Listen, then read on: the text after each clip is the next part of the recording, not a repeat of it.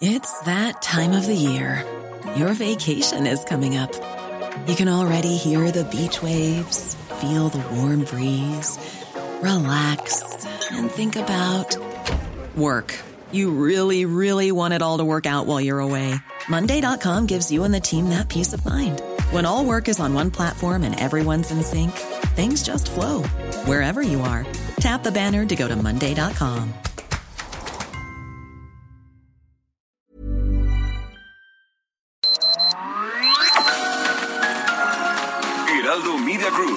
presenta Sergio Sarmiento y Lupita Juárez. Información veraz y oportuna con un toque personal y humano. Por El Heraldo Radio, donde la H suena y ahora también se escucha.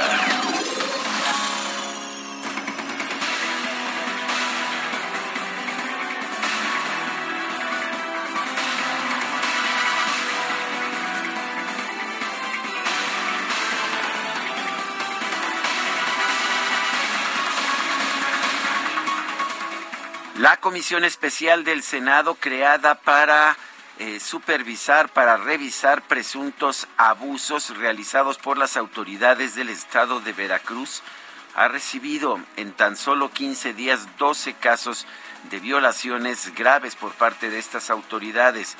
En la primera sesión pública de la comisión presidida por el senador Dante Delgado de Movimiento Ciudadano, se notificó también que José Manuel del Río Virgen, el secretario técnico de la Junta de Coordinación Política del Senado, preso acusado de homicidio en el penal de Pacho Viejo en Veracruz, padece de malas condiciones. Se le da de comer una sola vez al día y duerme hacinado con 27 presos más en una celda de 4 por 4 metros. El senador Dante Delgado reiteró que el caso del secretario técnico de la Jucopo es una persecución política en la que se ha violado el debido proceso. Además, se han recibido otros casos como el de Yoli García Álvarez, excomisionada del Instituto Veracruzano de Acceso a la Información, quien está presa también en Pacho Viejo desde 2020, acusada de haber nombrado a personal del órgano interno de control sin tener atribuciones para ello. También están revisando el caso del exalcalde del municipio de Tierra Blanca, Tito Delfín, quien está preso también en Pacho Viejo. La comisión especial recibió el caso del edil electo del municipio de Lerdo de Tejada, Ángel Vichy, quien fue detenido en diciembre pasado por la Fiscalía General del Estado de Veracruz. El senador Eduardo Ramírez de Morena detalló que habló por teléfono ayer con José Manuel del Río Virgen, quien le informó que su capacidad de resistencia es muy amplia para sortear esa prisión que está sufriendo en estos momentos. Son las 7 de la mañana, 7 de la mañana con dos minutos. Hoy es, ah, hoy es miércoles 5 de enero de 2022. Yo soy Sergio Sarmiento y quiero darle a usted la más cordial bienvenida a El Heraldo Radio. Lo invito a permanecer con nosotros las próximas tres horas. Aquí estará bien informado, por supuesto, también podrá pasar un momento agradable, ya que siempre, siempre hacemos un esfuerzo por darle a usted el lado amable de la noticia. Guadalupe Juárez, ¿cómo estás? Buenos días, ¿qué nos tienes esta mañana? Hola, ¿qué tal, Sergio Sarmiento? Buenos días para ti, amigos. Qué gusto saludarlos en esta mañana donde muchos están ya emocionados. Están pensando qué me van a traer los Reyes Magos. Nosotros ahí en la producción sabemos que pues van a traer carboncito, ¿no? Pero para la carnita asada, así que Ah. están muy animados, muy animados ahí en la producción. Sergio, tengo información que tiene que ver con el aumento acelerado de contagios de COVID-19 que sigue en México y este martes se reportaron tan solo este martes 15.184 nuevos casos, esta cifra que no se observaba desde septiembre. A través de un comunicado, la Secretaría de Salud informó que se acumularon 4 millones 8 mil 648 casos confirmados de SARS-CoV-2 y la cifra de este martes superó a los 10 mil 37 casos que se notificaron el 31 de diciembre pasado y de hecho, pues no se observaba una cantidad similar de casos nuevos desde el 8 de septiembre pasado cuando se habían reportado 15 mil 876 contagios. Ese día otro dato que se incrementó es el de los casos activos estimados que para ayer son de 61.477. De nueva cuenta las filas muy, muy largas para tomarse la prueba. Muchas personas que han dado positivo, por cierto pues eh, gente que, que conocemos, gente cercana que nos dice, oye, yo también tengo COVID y bueno, pues sigue, sigue allí en ascenso y para muestra, pues este dato que ya le dábamos. Ayer, el presidente decía que las universidades ya deberían de regresar a las, a las escuelas, a las clases presenciales. La UNAM informa esta mañana que no, que la actividad, la actividad seguirá siendo híbrida, la enseñanza continuará desarrollándose en forma híbrida en los diferentes planes de estudio.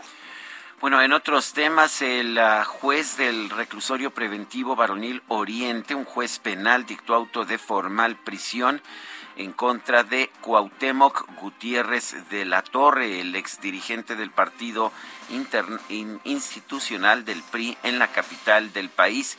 Se le acusa de trata de personas en su modalidad de explotación sexual y asociación delictuosa. La Fiscalía señaló que el pasado 29 de diciembre elementos de la Policía de Investigación de la Fiscalía General de Justicia de la Ciudad de México ejecutaron una orden de cateo en un inmueble ubicado en Tlalpan y dieron cumplimiento a la orden de aprehensión solicitada en marzo de 2021 en contra del exdirigente priista. La Fiscalía señaló que ordenó llevar a cabo a través de la Fiscalía de Investigación de Delitos en materia de trata de personas un análisis de las indagatorias relacionadas con este caso. Gutiérrez de la Torre era buscado desde marzo del año pasado. Incluso la Interpol emitió una ficha roja para ordenar su búsqueda y captura a petición de las autoridades capitalinas. En 2014, Cuauhtémoc Gutiérrez de la Torre fue acusado de presunta participación en el manejo de una red de prostitución al interior del Comité Ejecutivo del PRI en la capital.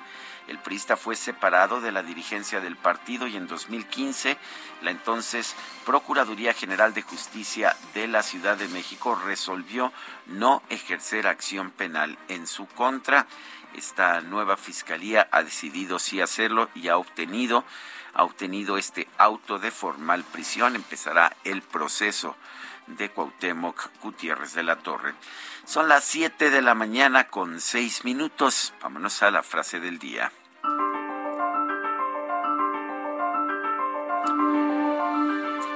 Lo que queremos es equidad en la prosperidad y no igualdad en la miseria. Isaac Katz.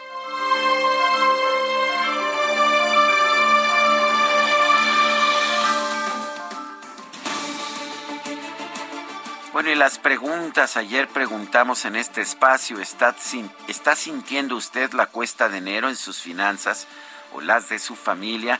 Nos dice que sí, nos dijo que sí ayer 82.1%, que no 14.8%, ni idea 3.1%. En total recibimos 5.337 votos. La que sigue, por favor. Muy, pero muy por supuesto que sí, mi queridísimo DJ Kike, claro que sí. Vamos a la siguiente, ya coloqué en mi cuenta personal de Twitter, arroba Sergio Sarmiento, la siguiente pregunta. ¿Votará usted por revocar el mandato de AMLO?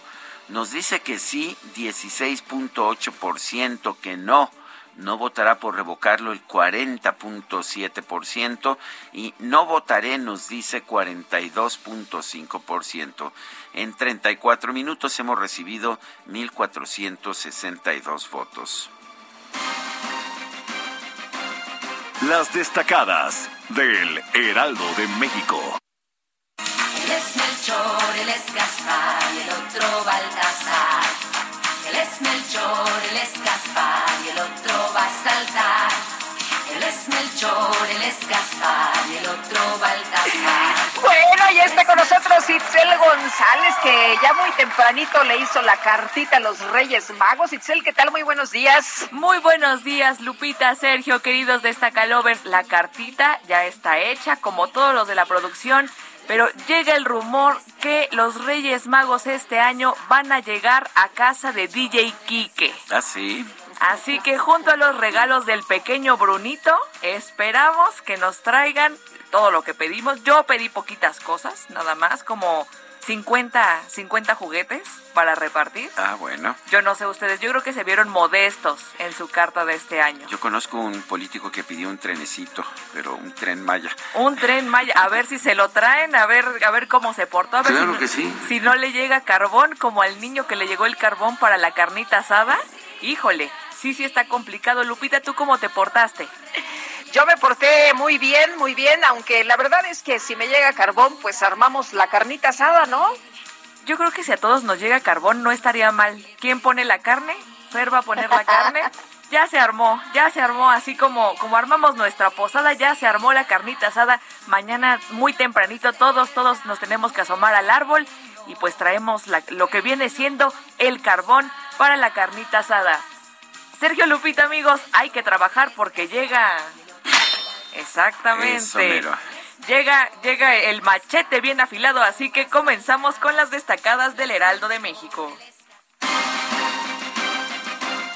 En primera plana, 15.184 en 24 horas. Vuelven picos de contagios. La cifra reportada ayer es la más alta en cuatro meses. Los casos activos estimados de COVID-19 pasaron en un día de 47.000 a 61.000.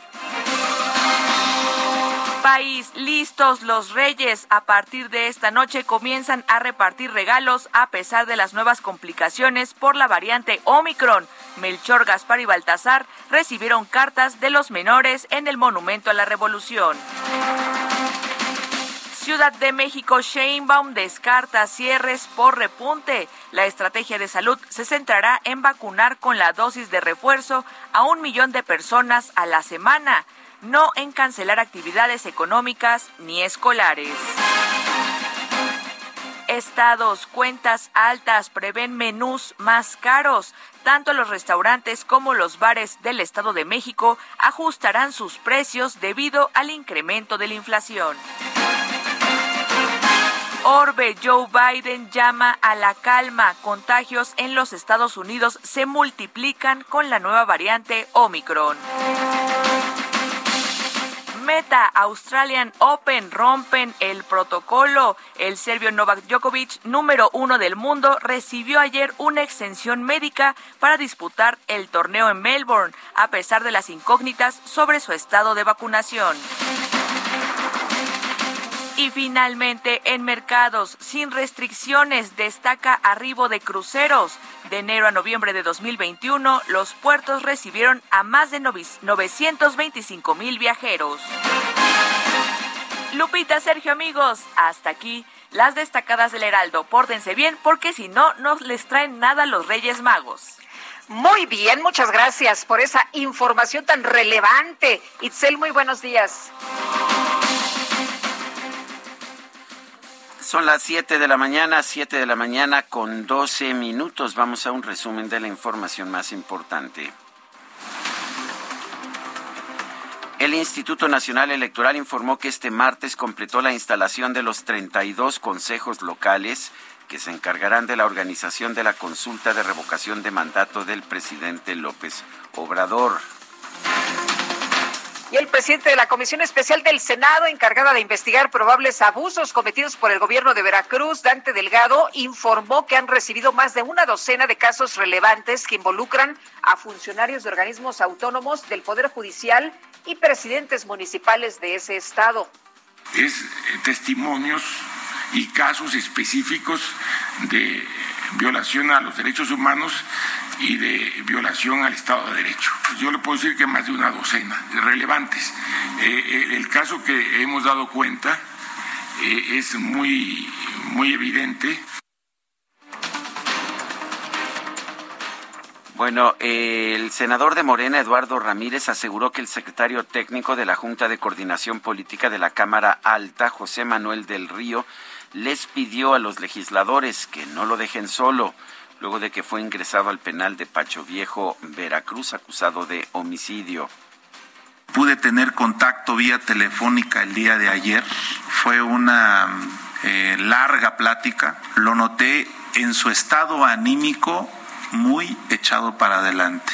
Lo noté incluso con el buen sentido del humor que siempre le ha caracterizado diciendo me tienen secuestrado aquí en este espacio. El gobernador de Veracruz, Cuitláhuac García, señaló que pues no tiene miedo de ser investigado por presuntas detenciones ilegales. Afirmó que en el Senado no hay ninguna comisión especial para indagar presuntos abusos de su gobierno. Pero lo vuelvo a reiterar, no tengo ningún problema con lo que haga un grupo de senadores, que quede claro. Por cierto, no es comisión, es un grupo de senadores. Yo espero que ya hayan revisado ese grupo de senadores su ley orgánica y el reglamento del Senado. Este martes se difundió una fotografía en la que aparece el gobernador de Morelos, Cuauhtémoc Blanco, junto con tres presuntos líderes del narcotráfico de la entidad. El presidente de la Comisión de Seguridad Pública del Congreso Estatal, Julio César Solís, pidió que se investigue el caso. Se inicie una investigación ante la Fiscalía General del Estado, ante la Fiscalía General de la República y ante la Fiscalía anticorrupción del Estado, porque necesitamos esclarecer precisamente eh, si existe algún vínculo, alguna relación del gobernador con estos personajes. No queremos un hinchamiento público, ni mucho menos, simplemente que se investigue y que la Fiscalía General de la República o la Fiscalía General del Estado deslinde cualquier responsabilidad si le existiera de parte del gobernador del Estado. Bueno, pues ayer ya le dábamos a conocer de la publicación de esta fotografía. Y el gobernador de Morelos, Cuauhtémoc Blanco, dice que no tiene ningún pacto con los grupos delictivos del Estado. De hecho, hoy de nueva cuenta se publica en el Sol de México eh, una nota que tiene que ver con esta publicación de la fotografía de ayer de Cuauhtémoc Blanco con tres líderes criminales de la entidad. Y dice, como soy tan buena gente, me saco fotos. Esa fotografía la tomo como una más de las que me he tomado. Nada más, mi conciencia está tranquila. Ya lo he dicho, el que nada debe, nada teme, yo estoy muy tranquilo, doy la cara, yo no tengo nada que ver, soy de ningún delincuente, eh, ni pacto con delincuentes, entonces voy a seguir trabajando para darle paz al Estado. El juez interino del juzgado 17 del reclusorio Oriente dictó auto de formal prisión en contra del exdirigente del PRI en la Ciudad de México, Cuauhtémoc Gutiérrez de la Torre. Se le acusa de trata de personas en su modalidad de explotación sexual. Bueno, y a través de Twitter, la fiscal general de la Ciudad de México, Ernestina Godoy, afirmó que con este fallo eh, se abren las puertas de la justicia para todas, todas las mujeres víctimas de trata de personas. En el Estado de México, la presidenta municipal de Amanalco de Becerra, María Elena Martínez Robles, fue golpeada por el síndico Miguel Ángel Lara de la Cruz y un grupo de seguidores para impedir que tomara posesión del cargo. El senador de Morena, Ramón Enríquez, anunció la conformación de una caravana de la justicia con la que buscará llegar a la Ciudad de México para denunciar presuntas irregularidades en el proceso para definir la candidatura de su partido por el gobierno de Durango. No vamos a aceptar una injusticia y es precisamente lo que el licenciado Andrés Manuel López Obrador nos ha enseñado durante muchos años. Luchemos por nuestros derechos, luchemos con principios, por convicciones, pero también no permitamos injusticias. Este martes, la Suprema Corte de Justicia llevó a cabo la sesión solemne con motivo de la investidura de Loreta Ortiz Alf como nueva ministra. El ministro presidente de la Corte, Arturo Saldívar, calificó como histórica su llegada al máximo tribunal. Hoy es un día histórico porque se incorpora a la Corte una cuarta ministra. Es la primera vez que este pleno está integrado por cuatro mujeres y esto nos coloca en un camino muy claro hacia la paridad que espero se alcance con los próximos nombramientos. Dolores Señal Murga, ex integrante de la ayudantía de la Presidencia de la República, fue nombrada titular de la Dirección General de Análisis Criminal de la Secretaría de Seguridad y Protección Ciudadana Federal. Pues muy bien que les ha ido a todos los ex integrantes de la ayudantía de la Presidencia de la República. En el diario oficial de la Federación se publicó un acuerdo con el cual se establece que las becas para deportistas de alto rendimiento que otorga la CONADE quedan condicionadas a que los beneficiarios no hagan comentarios en redes sociales que dañen la imagen institucional y o de cualquiera de los representantes del Sistema Nacional de Cultura Física y Deporte. Esta es la primera vez que sé que para recibir una beca como deportista te tienes que, someter a una censura que yo pienso que la Constitución impediría. Pues terrible, terrible, te tienes que callar. Imagínate que denuncias alguna irregularidad dentro de la CONADE, no, pues entonces te quitan la beca, aunque seas un extraordinario deportista de alto rendimiento. Pero bueno, pues es lo que quieren callar a los deportistas, que no se sepa nada de lo que se pasa, de lo que pasa, de lo que ocurre de las irregularidades de la CONADE. Este martes el presidente López Obrador se reunió en Palacio Nacional con el presidente del Consejo Coordinador Empresarial Carlos Salazar Lomelín para hablar sobre las prioridades del organismo para este año, así como de las opciones de colaboración entre los sectores público y privado. El Banco de México informó que las reservas internacionales crecieron 3.44% en 2021 con respecto al cierre del año previo. Sumaron 202.399 millones de dólares. Y el gobernador de Hidalgo, Omar Fallada, aseguró que el gobierno federal aún no le entrega a su estado el presupuesto destinado a las prestaciones de los miembros del Sindicato Nacional de Trabajadores de la Educación, lo que provocó que estos convocaran a un paro de labores. El gobernador de Puebla, Miguel Barbosa, afirmó que la Secretaría de Educación Pública Federal se va a trasladar a su estado para finales de enero o principios de febrero bueno, no está nada mal para un cuarto año, ¿no? Nos dijeron que desde que empezara este gobierno, pues, pues ya, nos dijeron que ya se había mudado el secretario y que ya todo el mundo iba después. Así es. Este, alguna vez entrevistamos incluso al secretario de Educación Pública, ¿te acuerdas sobre este tema? Esteban Moctezuma. Bueno, el Sindicato Nacional de los Trabajadores de la Educación agradeció la voluntad del presidente López Obrador para que el próximo 8 de enero comience la aplicación de la dosis de refuerzo de la vacuna contra la COVID-19 para sus agremiados. De acuerdo con la información que se ha dado a conocer, recibirán vacunas de Moderna. Este martes en por lo menos tres estados del país como Nuevo León, Zacatecas, Yucatán, Ciudad de México y Jalisco se reportaron largas filas y saturación en los centros de toma de pruebas de COVID-19. La jefa de gobierno de la Ciudad de México, Claudia Sheinbaum, aseguró que el aumento de los casos de COVID-19 en la capital del país aún no se refleja en más hospitalizaciones, por lo que no se planea cerrar las actividades económicas ni educativas. Pero la estrategia ya no puede ser cerrar las actividades económicas porque tiene muchos impactos o cerrar actividades escolares. La estrategia tiene que ser vacunarse y entre todos ayudarnos a cuidar. El dirigente nacional del PRD, Jesús Zambrano, exigió que el subsecretario de Prevención y Promoción de la Salud, Hugo López Gatel, comparezca ante la Cámara de Diputados para explicar el aumento de los casos de COVID-19 en México. No, no puede en este momento, no puede porque tiene gripe. Ayer lo dio a conocer el presidente Andrés Manuel López Obrador. Dijo que no se especulara, pero que tenía gripa. La Secretaría de Salud Federal informó que este martes se registraron 130 muertes por COVID-19 en nuestro país, así como 15.184 contagios nuevos. De acuerdo con el conteo de la Universidad Johns Hopkins de los Estados Unidos, el lunes pasado la Unión Americana registró un millón ochenta mil casos nuevos de COVID-19, la cifra diaria más alta para ese país desde que comenzó la pandemia. ¡Qué barbaridad! Un millón ochenta mil casos. Bueno, el presidente de los Estados Unidos, Joe Biden, advirtió que las próximas semanas serán desafiantes ante la rápida propagación de COVID-19, por lo que pidió a los ciudadanos vacunarse y mantener el uso de la mascarilla. El expresidente estadounidense Donald Trump canceló una conferencia de prensa que planeaba realizar este jueves en Florida por el aniversario del ataque al Capitolio del 6 de enero de 2021.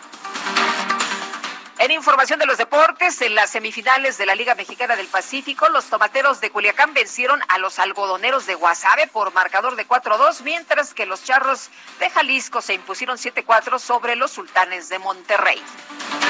Las autoridades australianas aseguraron que no le dieron un trato especial al tenista serbio Novak Djokovic, número uno del mundo, por permitirle participar en el abierto, para permitirle participar en el abierto de Australia, sin dar a conocer si ya está vacunado contra el COVID-19 o no.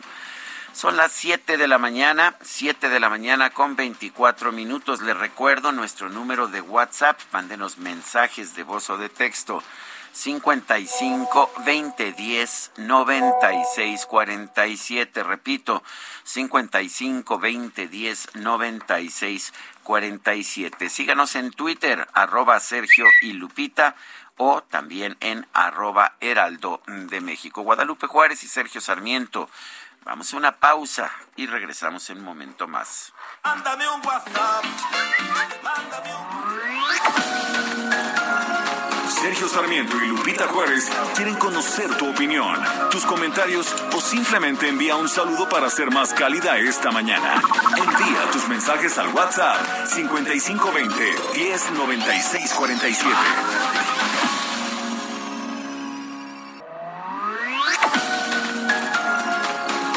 Continuamos con Sergio Sarmiento y Lupita Juárez por El Heraldo Radio. Llegó el bajadón de precios Soriana. En toda la juguetería, aprovecha hasta un 50% de descuento. Y todas las bicicletas son montables con un 40% de descuento. Sí, 40% de descuento. Soriana, la de todos los mexicanos. Solo 5 de enero. Aplican restricciones. Válido en Hiper y Super. Un día como hoy, en 1940, nació el actor mexicano Enrique Rocha en Silao, Guanajuato. Fue uno de los actores con más trayectoria y con mayor número de personajes antagónicos, 14 en total, debido a su aspecto y a su gruesa voz. Comenzó su carrera en 1965 en la telenovela La Mentira, producida por Ernesto Alonso y protagonizada por Yulisa, Enrique Lizalde y Fanny Cano. Participó en telenovelas como El privilegio de amar, Rebelde, Corazón salvaje, entre otras. Ganó cinco premios TV y novelas en la categoría Mejor Villano. En 2003 ganó un premio El Heraldo de México como Mejor Primer Actor por Las Vías del Amor y un premio Bravo a la Mejor Caracterización de Villano en el 2000 por Serafín. En 2016 incursionó en el doblaje con su personaje Bagheera en El Libro de la Selva. El 7 de noviembre del 2021 falleció a los 81 años en la Ciudad de México mientras dormía debido a causas naturales. Llegó el bajadón de precios Soriana. En toda la juguetería, aprovecha hasta un 50% de descuento. Y todas las bicicletas son montables con un 40% de descuento. Sí, 40% de descuento. Soriana, la de todos los mexicanos. Solo 5 de enero. Aplican restricciones. Válido en Hiper y Super. Yo conocí una vez a un colibrí que estornudaba con las flores intoxicaba cuando iba al jardín y le mareaban sus olores. Azucenas y vicarias le causaban urticaria los jazmines y azares, problemas estomacales. Al colibrí de tanto estornudar. Era un colibrí, pues con alergias, ¿qué te puedo decir, Guadalupe? Hoy vamos a estar escuchando a un cantante cubano a, quien le tengo un verdadero aprecio. Fui amigo de su padre y a quien quise mucho, muchísimo. Eh, Modesto se llamaba su padre. Él, él, su nombre es Alejandro García Villalón, pero todo el mundo lo conoce como Virulo. Nació en La Habana, Cuba, el 5 de enero de 1955 y hoy está cumpliendo 67 años. Virulo, ¿te parece bien que lo escuchemos? Esto se llama Pues, Colibrí. me gusta mucho la idea, me gustan sus letras, me parece un hombre inteligente, pero también muy asertivo, me parece crítico, me parece divertido y me gusta, me gusta su música. Hemos platicado en varias ocasiones con él, Sergio. Presentaba eh, cada año, ¿te acuerdas? Para fin de año un espectáculo muy bueno. Eh, ahora por el COVID me parece que no está ocurriendo así, pero cuando puedan verlo, de veras vale mucho la pena. Vale la pena, efectivamente. Virulo. Una vida sin colores. Bueno, y vámonos, vámonos a las eh, llamadas, a los comentarios, a los mensajes esta mañana. Hola, buenos días. Dúo Dinámico López Obrador, en lugar de exigir a las universidades el regreso a la asistencia, que le exija a sus instancias de gobierno y gabinete que ya empiecen a trabajar después de tres años de no hacer algo por su pueblo, ya que cada día pagamos más impuestos y sin resultados en ningún sentido, o también hay que aplaudir por esto. Gracias por atenderme siempre atentamente, Raúl. Dice otra persona, qué gusto escucharlo, Sergio Lupita. El señor presidente es experto en sociología, jurisprudencia, ecología, medicina, finanzas, energía, hidrocarburos, bueno, en todo. Es el monopolio del conocimiento. Necesitamos la opinión de un doctor en psicología. Un fuerte abrazo, Miguel Ángel M. de Tlalnepantla. Y nos dice otra persona, 15 mil eh, mil personas contagiadas en un día y el secretario de salud dice que se tomen test y apliquen Vaporrup. Dios lo perdone. Bueno, pues esto fue parte de lo que dijo el día de ayer el secretario de salud. Oye, el INE instaló los 32 consejos locales para la organización de la revocación de mandato, la cual podría realizarse el próximo 10 de abril. Eh, ya nos decía ayer Lorenzo Córdoba, el presidente eh, del Instituto Nacional Electoral, pues con lo que se tenga, ¿no? Con lo que se tenga, así se va a llevar a cabo. Si se necesitan, pues nada más 160 mil casillas y no se puede, pues con las que se pueda, con 60 mil. Elia Castillo, cuéntanos, buenos días. Muy buenos días, Lupita Sergio, los saludo con gusto. Pues aquí es, el Instituto Nacional Electoral avanza en los preparativos para la eventual consulta de revocación de mandato. Justamente instaló los 32 consejos locales para la pues la eventual realización de esta consulta. Estos eh, serán los encargados de implementar y supervisar los procedimientos para el desarrollo de este ejercicio de participación ciudadana. Lupita Sergio esto será luego de que el órgano electoral acató tanto las medidas precautorias dictadas por la Suprema Corte de Justicia de la Nación y el Tribunal Electoral del Poder Judicial de la Federación, que recordemos, ordenó continuar con los trabajos preparatorios de esta consulta de revocación de mandato, por lo que estos preparativos pues continúan su curso. Les comento que estos consejos locales y también los distritales, estos últimos se instalarán el próximo 10 de enero, pues están integrados por los consejeros que participaron en el, pasado proceso electoral del 6 de junio así como en la consulta popular que se celebró, recordemos, en agosto pasado. Estas instancias son las encargadas de la implementación de los procedimientos para el desarrollo de la revocación de mandato en los términos que precisan los lineamientos aprobados por el Instituto Nacional Electoral. ¿Esto qué, eh, ¿Esto qué significa? Bueno, pues ellos determinarán el número y la ubicación de las casillas básicas, contiguas, extraordinarias, incluyendo las especiales, que serán instaladas en el ámbito geográfico de la competencia y sea el número de casillas que sea, como bien comentaba Lupita, pues el consejero presidente señaló que en caso de que eh, se hagan los ajustes presupuestales y hagan la solicitud pertinente a la Secretaría de Hacienda y Crédito Público, si luego de eso no hay recursos, pues se harán con los 1.503 millones que tiene eh, por el momento el Instituto Nacional Electoral, lo cual alcanzará al momento aproximadamente para 60 mil castillas y no las 161 mil que marca la ley. Bueno, este es el reporte que les tengo. Por lo pronto, el Instituto Nacional avanza en este proceso. Muy bien. Pues Elia, muchas gracias por la información. Muy buenos días. Muy buenos días, Lupita. Bueno, en otra, en otro tema, la comisión especial del Senado, esa que el gobernador de Veracruz dice que no existe, ha recibido reportes de 12 casos de violaciones graves por parte de las autoridades de Veracruz. Misael Zavala nos tiene la información. Adelante, Misael. Sergio, buenos días. Buenos días, Lupita. Efectivamente, Sergio, durante la primera sesión pública de la Comisión Especial que investiga casos graves eh, y denuncias en Veracruz, eh, que es presidida por el senador Dante Delgado, se notificó que son al menos eh, 12 casos de violaciones graves por parte de autoridades en Veracruz, las que se han recibido en menos de 15 días tras la instalación de esta comisión en el Senado. El mismo senador Dante Delgado notificó también que del Río Virgen, preso acusado de homicidio en el penal de Pacho Viejo, Veracruz, padece malas condiciones ya que solamente le dan de comer una, una sola vez al día y duerme hacinado con 27 personas más en una celda de cuatro metros cuadrados. El senador Delgado reiteró que el caso del secretario técnico de la Junta de Coordinación Política de la Cámara Alta es una persecución política por parte del gobierno de Veracruz, en la que se ha violado el debido proceso.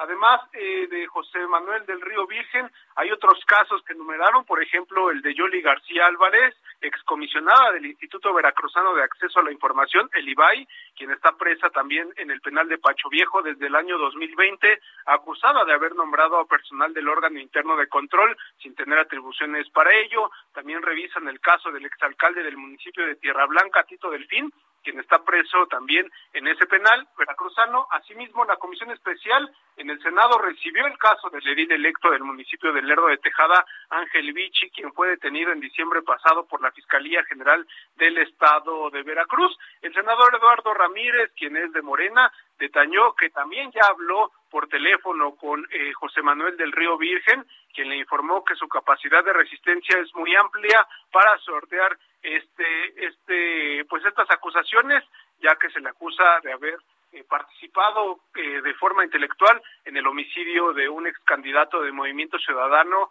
en el municipio de Cazones de Herrera, en Veracruz. E incluso el secretario técnico de la Jucopo del Senado aseguró que está en calma, pero pidió a los senadores que no lo dejen solo. Además, apeló a la generosidad de los impartidores de justicia para que tomen en cuenta sus pruebas y lo dejen en libertad. Hasta aquí la información, Sergio Lupita.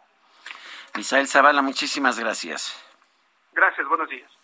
Buenos días y bueno, parece que Cuitlagua García, el gobernador de Veracruz, está muy quitado de la pena, no muy tranquilo. Ayer aseguraba que le daba risa a la Comisión Especial del Senado que se había creado para investigar los abusos de autoridad cometidos por su gobierno. Eso fue lo que contestó. Pues a mí, a mí me da risa. Y por otra parte, Loreta Ortiz fue investida como ministra de la Suprema Corte de Justicia de la Nación, con lo que el alto tribunal contará por primera vez con la participación de cuatro ministras desde la reforma constitucional de 1994. Diana Martínez, te escuchamos.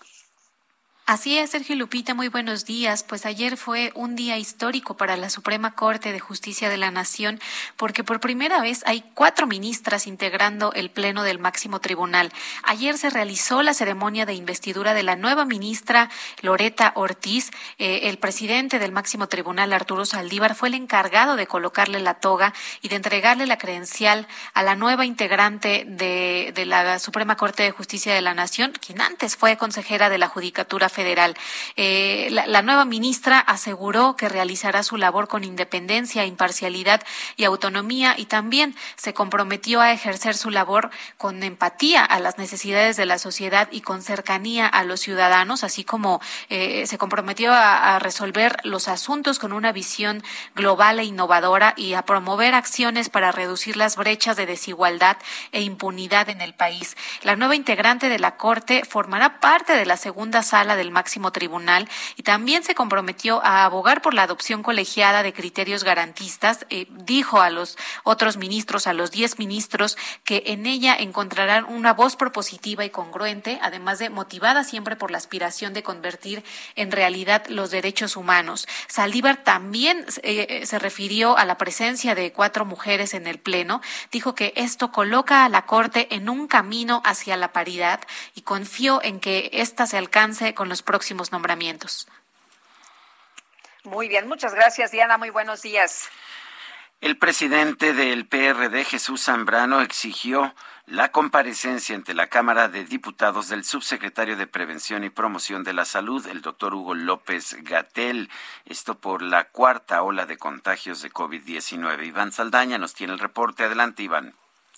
Buenos días, Sergio Lupita, auditorio. Sí, efectivamente, ante la cuarta ola de contagios de COVID-19 potenciada por la variante Omicron, lo hizo Jesús Zambrano a través de un comunicado donde, pues, también eh, a la par hizo eco de la exigencia de su bancada, el PRD en San Lázaro, de citar al funcionario de la Secretaría de Salud y reprochó que mientras en las últimas horas los casos de COVID-19 en México aumentaron sus cifras significativamente, el gobierno federal aseguró minimiza la situación. Las palabras del presidente de nacional del PRD, Jesús Zambrano, fueron que el presidente de la República no lo proteja López Gatel, que no lo esconda Hoy no se presentó a la mañanera por tener una gripa y tos, pero en cuanto se recupere, que dé la cara, que rinda cuentas a las y los mexicanos, porque un mal manejo y una mala estrategia ante la pandemia por COVID-19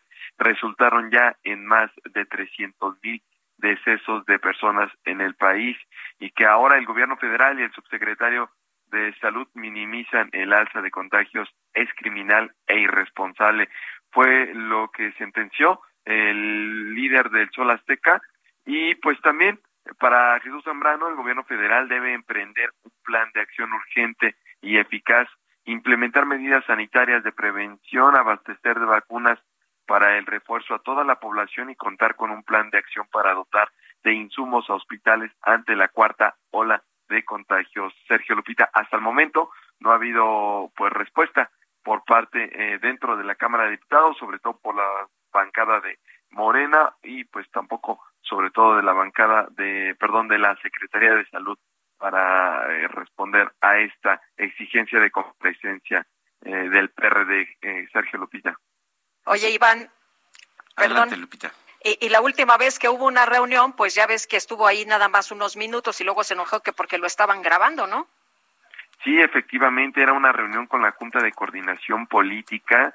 Eh, pues sí, se molestó, se levantó de la mesa y se retiró del Palacio Legislativo de San Lázaro, eh, Hugo López Gatel, porque Movimiento Ciudadano y el PRD comenzaron a grabar y pues de acuerdo a lo que habían pactado, pues eso no estaba en este acuerdo, Lupita. Entonces, pues sí, se retiró, fue muy breve su participación y pues nada más se le, ya no, los medios de, comunicación lo increpamos en el, en el estacionamiento del Palacio Legislativo, pero pues no, no, no, no quiso responder.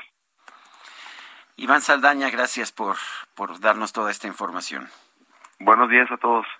Hasta luego, buenos días. Y bueno, en este momento pues se tendrá que recuperar, ¿no? No podrá ir así como que de inmediato a, presentarse ante los diputados porque pues anda malito, anda malito. Hugo López Gatel lo informó el día de ayer el presidente Andrés Manuel López Obrador. Pero y en otras cosas, fíjese que ayer vi una fotografía ya por la noche, por ahí como las nueve de la noche, me conmovió mucho. Es una mujer que está frente a Palacio Nacional, no se puede acercar, se lo impide lejos, está pues cercado por unas vallas y está a la distancia esta mujer que recarga pues sus brazos y está viendo hacia Palacio Nacional y escribe un tuit. Es Ceci Flores, usted sabe de las buscadoras, de las buscadoras de Sonora y escribe, estoy afuera de su casa, señor presidente, que es el Palacio Nacional. En nombre de quienes formamos Buscadora Sonora, le tomamos la palabra. Queremos hablar con usted, pero sin ofender nuestra inteligencia, sin mentiras y simulaciones. Gracias. Hay quien le responde, vaya a la oficialía de partes, pida una cita, ganará más que con un tuit. Y contesta Ceci Flores, pues que fue el presidente quien les ofreció una audiencia y hasta este momento no, no las ha atendido. Ceci Flores fue quien en eh, un mensaje a través de sus redes sociales pidió a los líderes de la delincuencia del crimen organizado que les den oportunidad de buscar los restos de sus seres queridos. Pues eh, vi también la fotografía y sí, efectivamente, muy impactante, muy conmovedora la fotografía. Son las 7 de la mañana con 47 minutos. Llegó el bajadón de precios Soriana. En toda la juguetería, aprovecha hasta un 50% de descuento y todas las bicicletas o montables con un 40% de descuento. Sí, 40% de descuento. Soriana, la de todos los mexicanos. Solo 5 de enero. Aplican restricciones. Válido en Hiper y Super.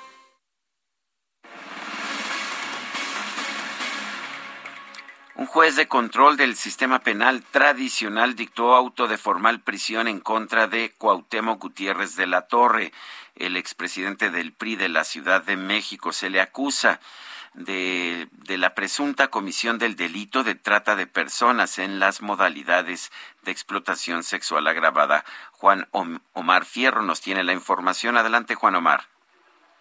Eh, Sergio Lupita, muy buenos días. Pues eh, sí, comentar que justamente un juez del sistema de justicia eh, tradicional o inquisitivo, donde casi todas las eh, actuaciones eh, se hacían por escrito, dictó este auto de formal prisión a Cuauhtémoc Gutiérrez de la Torre por cuatro cargos de los delitos de trata de personas con eh, la modalidad de explotación sexual agravada en grado de tentativa, también por trata de, de, personas en la modalidad de publicidad engañosa, también en grado tentativa y asociación delictuosa. Esto, pues por las denuncias que interpusieron las víctimas en contra de esta persona desde 2014 y que se mantuvieron vivas estas denuncias gracias a los múltiples amparos que presentaron eh, estas estas mujeres, ¿no? Para resistir que la anterior administración, el gobierno de Miguel Ángel Mancera, intentara cerrar eh, la averiguación previa, intentara incluso determinar el no ejercicio de la acción penal, ¿no? Cuando finalmente eh, habían hecho esto, el no ejercicio de la acción penal, lo que pasó es que las víctimas interpusieron un amparo que ganaron en un tribunal colegiado debido a todas las omisiones e irregularidades que cometió la anterior Procuraduría. Cuando se reabre esa investigación ya con esta administración es cuando finalmente empiezan a hacerse los peritajes, por ejemplo, de los audios. Hay un audio de cuatro horas que eh, justamente obtuvo la reportera que se infiltró en el PRI capitalino que fue a pedir trabajo y que se encontró con esta red de explotación, de coacción en contra de las víctimas. Ella eh, eh, solicitó trabajo como decán, como recepcionista o secretaria y eh, eh, encontró con la sorpresa de que abiertamente le decían que tenía que también prestarle servicios sexuales a Cuauhtémoc Gutiérrez de la Torre, esa grabación de cuatro horas íntegras desde antes de que ella entre al PRI y hasta que sale, era parte de las evidencias, la anterior Procuraduría había perdido esa evidencia que se le entregó personalmente al procurador Rodolfo Ríos, eh, tuvo que reponer MDS este, este, este audio y finalmente con los peritajes se pudo pues, comprobar y verificar que sí existían las voces de Claudia Priscila, de Adriana, de Adriana N, y todo, y todo eso llevó más las declaraciones de las víctimas, los peritajes psicológicos, eh, el análisis de contexto, el análisis de, de la nómina del PRI, todo eso llevó justamente a, a, que una a que una juez en materia penal emitiera las órdenes de aprehensión y finalmente eh, a que se diera la ejecución de las mismas. El argumento principal o el debate principal estaba en si contaba con Temo Gutiérrez de la Torre o no con un amparo sobre estos hechos.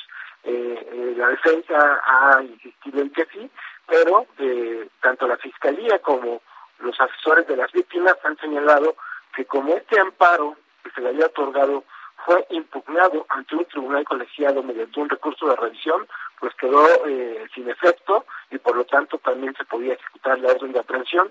Y eso es lo que está reiterando eh, el juez interino Freddy eh, Aparicio en la resolución de ayer en la que se dicta el auto de formal prisión en contra de esta persona y además la Fiscalía Capitalina ha señalado que ya notificó al juez de amparo del cambio de situación jurídica de estas personas por lo cual incluso este amparo quedaría ya totalmente sin efecto y tendría que ser sobreseído o desechado por el juez que primero le había dado el amparo a Cuauhtémoc Gutiérrez de la Torre.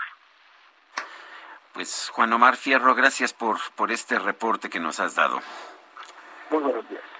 Bueno, pues uh, ha habido muchos reportes de mujeres que señalan que efectivamente los servicios que se daban al PRI capitalino eran para pues precisamente para, para darle servicios sexuales a, al propio Cuauhtémoc Gutiérrez de la Torre y algunos miembros de su grupo en el poder. También está claro que en esos tiempos este hombre, a quien muchos conocían como el rey de la basura, eh, ya que su padre había controlado al, a la Unión de Pepenadores, eh, tenía suficiente dinero para mantener él de su bolsillo al Partido Revolucionario Institucional en la Ciudad de México. Así es, y bueno, finalmente pasaron muchos años, lo atraparon, se había escapado en varias ocasiones Juárez. fíjate que, eh, de acuerdo con la información que se ha dado a conocer de cómo fue su captura, siguieron a un jardinero al que se identificó como mensajero, mensajero para ubicar a Gutiérrez de la Torre. Eh, decían que pues se movía en diferentes partes de la República Mexicana y se les hizo sospechoso a los policías de investigación. Dijeron, a ver, vámonos sobre este personaje y bueno, pues eh, finalmente lo ubicaron aquí en la Ciudad de México al sur de la ciudad. Y Sergio, otro, otra eh, información también que llamó la atención el día de ayer eh, y se hizo viral, un eh, video, un video que pues circuló en redes sociales que muestra a un policía tableando pegándole con una tabla a una persona detenida en Perote, Veracruz. Uno podría pensar que cuando cometes, si es que cometes alguna falta, pues se te detiene, se te, eh, se te leen tus derechos, eh, te mandan ante un ministerio público y ya determinará pues qué es lo que procede, pero no. Eh, lo que se ve es que una radiooperadora de la Policía Municipal de Perote, Veracruz, está pegándole a un detenido con una tabla. De hecho, se ve que la persona tiene los pantalones hacia abajo y que está pues como em, recargado en un escritorio. Este video difundido en redes sociales se ve a esta señora golpeando a un sujeto, por lo cual el alcalde Delfino Ortega Martínez, quien tomó protesta apenas hace unos días, anunció una investigación en esta denuncia se identifica a la agresora como Rosa María Santos, que se empeñaba como radiooperadora en este ayuntamiento. Sergio Sarmiento y Lupita Juárez quieren conocer tu opinión, tus comentarios o simplemente envía un saludo para ser más cálida esta mañana. Envía tus mensajes al WhatsApp 5520 109647.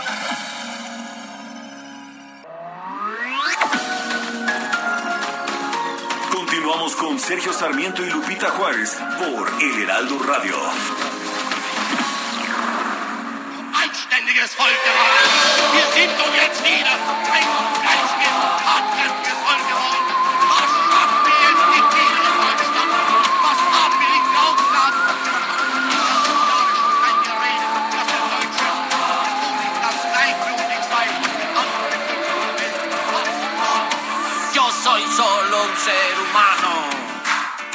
Los reptilianos. La COVID dudo que exista.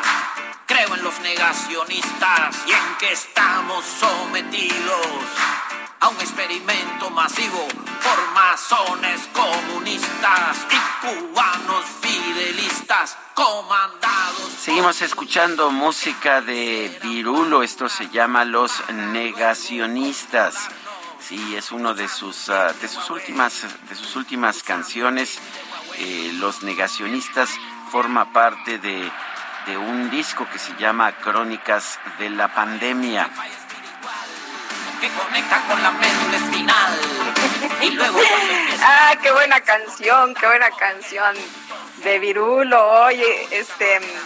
Ah, qué cosas dice la gente, ¿no? Fíjate que ayer me enteré de una, de una conversación donde una persona le dice a otra que no se quiere vacunar porque la iban a rastrear con esta antena que te ponen a la hora de, de que te, pues, de que te vacunan. Y pensé que era broma, pero lo decía en serio. Y, exactamente. Bueno, pues así, así hay mucha gente, ¿eh? Pregúntenle a los seguidores del señor Trump. Oye, fíjate que nos eh, escribe una persona al auditorio, Miguel Maestro, y nos dice, nos dice, eh, soy Mike Maestro. Eh, ayer, después de lo anunciado por la Secretaría de Salud para pruebas de detección, fui al Centro de Salud de San Bartolo a Meyalco. Me tardé cinco horas Cinco horas después obtuve mi resultado. El tema, dice, es que es poco eficiente el trabajo en estos lugares de la Secretaría de Salud. Supuestamente eh, me dijeron que porque se estaba yendo el sistema, el servicio debe iniciar a las ocho, abrieron el acceso hasta las nueve y media y yo pasé a la prueba a las doce treinta y cinco. Pues muy mal, porque estas cosas deberían ser rápidas. Dice Rodolfo Contreras, cuando tus acciones no funcionan y la terca realidad lo muestra, existe la alternativa de ajustar las estadísticas, el, el INEGI del bienestar a escena. Bueno, y nos dice otra persona, CDR, dado que el INSABI ha fracasado en conseguir los medicamentos para el país y recordando la promesa del señor presidente de cambiarse el nombre si esto sucedía, sugiero que se inicie una consulta popular para elegir un nuevo nombre de nuestro mandatario. Propongo Juan Vargas, el protagonista de la película La Ley de Herodes, caracterizado por Damián Alcázar. No, no coincide. bueno, son las ocho de la mañana con tres minutos. El pronóstico del tiempo. Sergio Sarmiento y Lupita Juárez. Berenice Peláez, qué gusto saludarte esta mañana. ¿Cómo nos va a tratar el clima para las próximas horas? Cuéntanos, buenos días. Buenos días, Lupita y Sergio, los saludo con gusto y les informo que este día canales de baja presión sobre el sureste de México y también en la península de Yucatán, en interacción con la entrada de humedad de ambos océanos, van a generar chubascos en los estados de Oaxaca, Chiapas y Quintana Roo. Asimismo, va a persistir el ambiente frío, muy frío durante la mañana y noche, con heladas al amanecer sobre entidades del norte y centro del territorio nacional. Tendremos también bancos de niebla matutinos en el oriente y sureste de México, incluida la península de Yucatán. Por otra parte, les comento que una circulación anticiclónica en el Golfo de México va a originar viento a componente sur, con rachas de hasta 50 kilómetros por hora en las costas de Tamaulipas y Veracruz. En el resto de la República Mexicana, este sistema anticiclónico va a ocasionar cielo despejado y ambiente diurno cálido caluroso y escasa probabilidad de lluvia.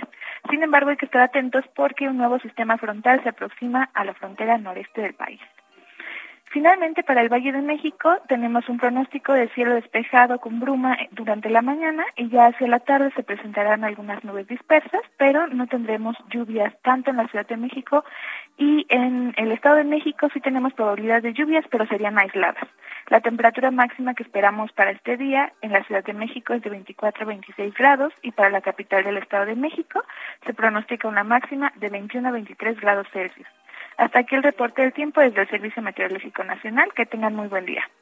Gracias, Berenice. Gracias. Son las ocho con cinco minutos. El gobierno federal y las autoridades de salud se reunieron para coordinar acciones para combatir la pandemia. Gerardo Suárez nos tiene el reporte. Adelante, Gerardo. Muy buenos días, Sergio y Lupita. Autoridades del sector salud, tanto federales como de las 32 entidades del país, realizaron una reunión virtual para coordinar acciones contra la epidemia de COVID-19 que va en aumento por la variante Omicron. El director general del INSABI, Juan Antonio Ferrer, participó en esta mesa de trabajo y difundió en redes sociales algunos de los planteamientos que se van a llevar a cabo. Una de las estrategias a seguir es incrementar la cobertura de vacunación contra COVID-19 para las personas mayores de 15 años. Además, se continuará con el impulso a la dosis de refuerzo para los adultos mayores, personal de salud y continuar también con los trabajadores de la educación. La aplicación de una dosis adicional contra el coronavirus para maestras y maestros, de hecho, iniciará el próximo sábado 8 de enero, como lo anunciaron ayer autoridades federales. Otra de las estrategias que se presentó en esta reunión de las autoridades del sector salud, en la que también hubo representantes del IMSS, es favorecer la atención ambulatoria de casos sospechosos y confirmados de COVID, es decir, la atención que no requiere ocupar una cama de hospital. El INSABI indicó también que para reforzar la atención ambulatoria se van a realizar e instalar módulos de pruebas COVID en los centros de salud y hospitales de, de las diversas entidades, una medida que de hecho ya han adoptado diversas, diversos estados desde antes de esta reunión. Los módulos de pruebas tienen como objetivo identificar a pacientes sospechosos, identificar comorbilidades, prescribir el tratamiento a quienes estén enfermos y realizar el seguimiento a las personas que den positivo. Y bueno, esta reunión responde al incremento acelerado de casos de COVID-19 que ya ha quedado de manifiesto en los datos de la Secretaría de Salud desde la semana de Navidad que ocurrió del 19 al 25 de diciembre. En esta semana se ha visto un aumento del 69% en los contagios en comparación con la semana previa y continúa la actualización de estos datos. Sergio Lupita, esta es la información. Bueno, pues uh, muchas muchas gracias Gerardo Suárez por este reporte. Hasta luego, buen día.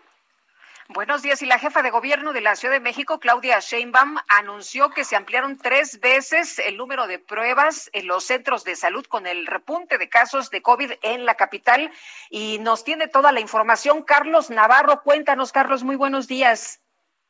Buenos días, Sergio y Lupita. Les saludo con gusto a ustedes, el auditorio, y comentarles que con el repunte de casos COVID en la Ciudad de México se amplió tres veces el número de pruebas en los centros de salud, informó la jefa de gobierno, Claudia Sheinbaum.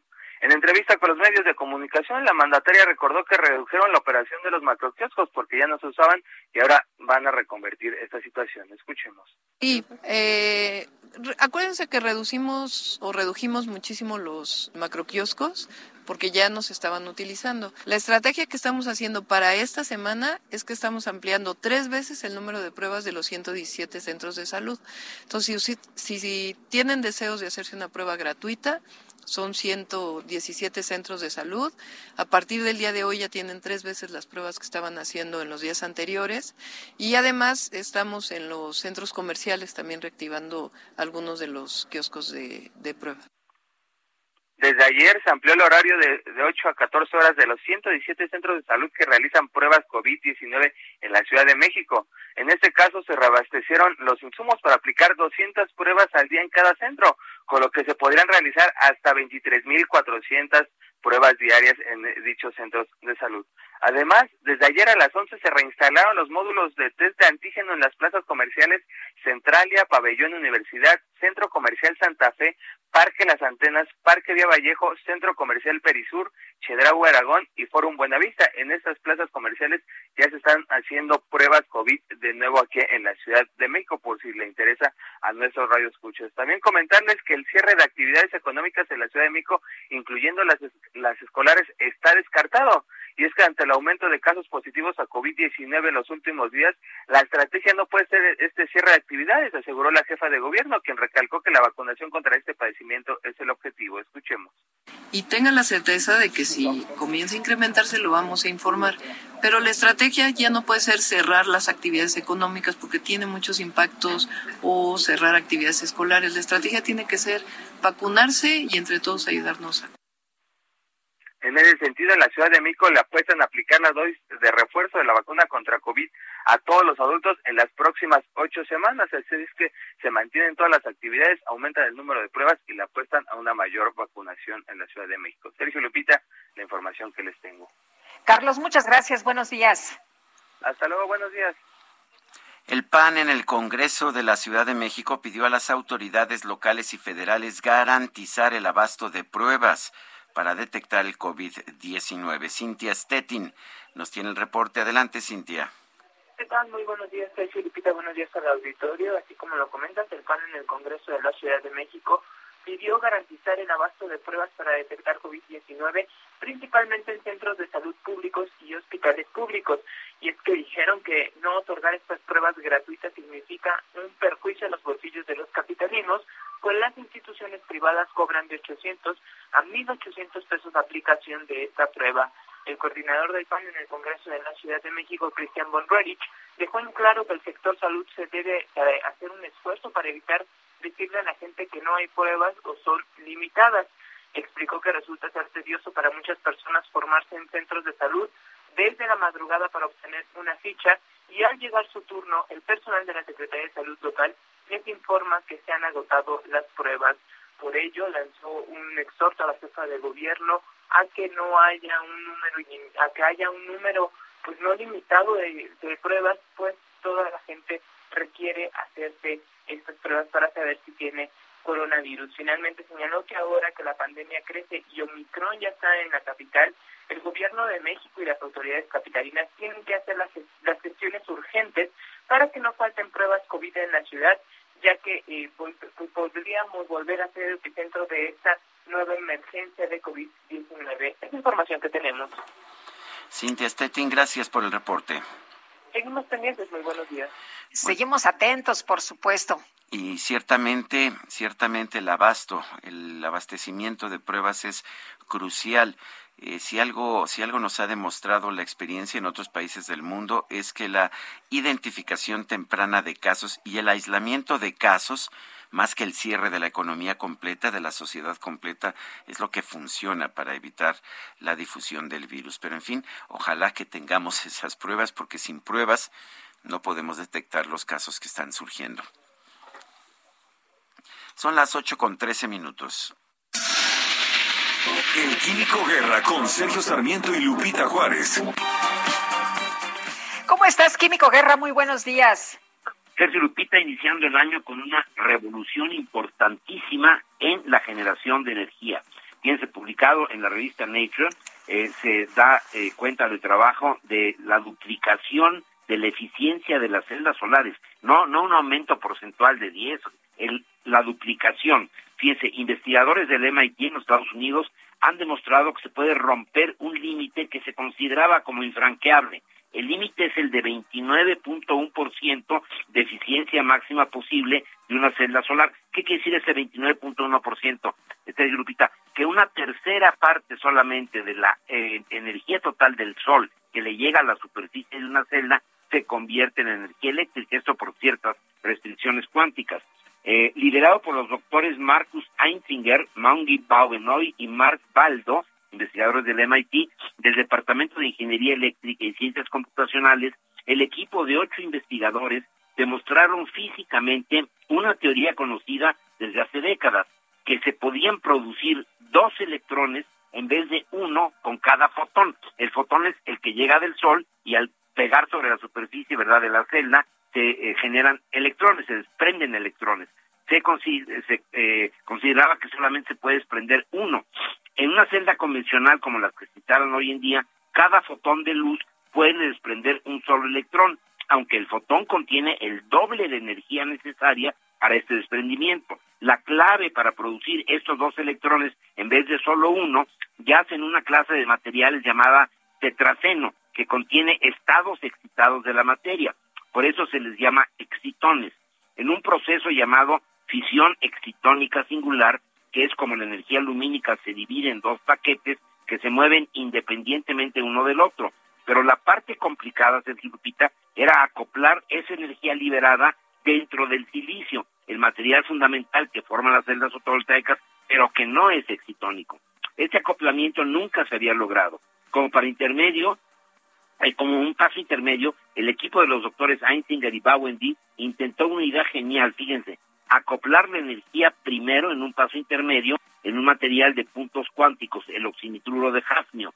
Esta capa tiene el grueso, digamos, de unos pocos átomos, 8 angstroms en total, equivalente a 10 mil millonésimas de metro. Eso finalmente hizo posible, fíjense, que el fotón individual de alta energía lograra la liberación de dos electrones. Eso implica que, que se va a duplicar prácticamente la capacidad de las celdas fotovoltaicas buenas noticias en este inicio de año y nos indica Sergio Lupita que estamos en esta carrera de la transición energética a todo lo que da.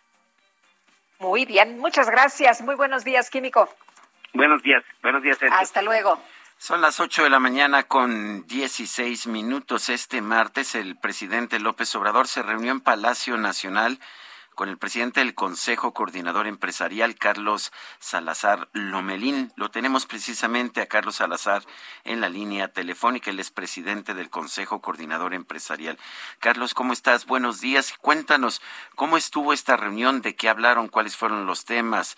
Eh, cuéntanos un poco qué pasó desearles un muy feliz año, que esté lleno de salud y de bendiciones para ustedes dos y para todo su auditorio. Muchas gracias, igualmente. El día de ayer, este, mañana, tuvimos una larga conversación en un ambiente de, diría yo, de cordialidad, de cordialidad y de construcción. Eh, eh, el presidente y un servidor. Eh, el diálogo se centró en, en, los retos que tenemos en el año 2022, en las dificultades que primero en el mundo se van a estar presentando, empezando por esta pandemia que no sé, tú sabes que este nuevo virus del, del, del, COVID, pues eh, tiene un contagio increíble, impresionante. Yo creo que ahora sí no hay familia que no tenga un contagiado en este momento en sus, en sus allegados. Este, muchos países se vuelven a cerrar, se van a volver a dificultar las cadenas productivas y lo más importante, seguir eh, eh, recuperando la salud de todos los que contagiados, insistir en que tenemos que vacunarnos, vacunarnos, vacunarnos. Es el único eh, defensa que realmente podemos tener contra esta contra esta pandemia. Entonces platicamos de eso, platicamos de los esfuerzos que el sector privado ha hecho.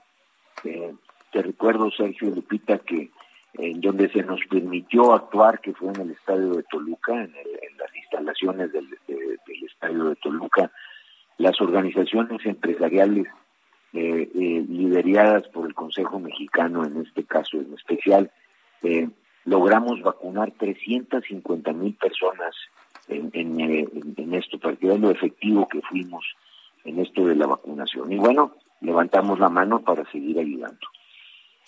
por otro lado, en la... Sí, sí No, no, dime, eh, oh, perdón, eh, Carlos, eh, hace unos días el presidente dijo que los empresarios de México no se pueden quejar de que se les ha afectado, que pues una cosa es en lo político, en lo ideológico y otra muy distinta, la realidad económica. ¿Lo ven igual? ¿Lo ven así ustedes?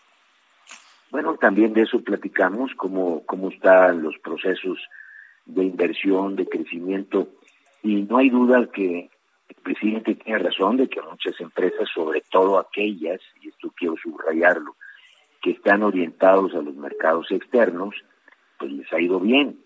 Eh, es un tema complejo, Lupita, pero si lo puedo resumir fácil. El crecimiento del producto, de la demanda que se da en un país, se genera con cuatro variables. El consumo, la inversión, el gasto público y el sector externo.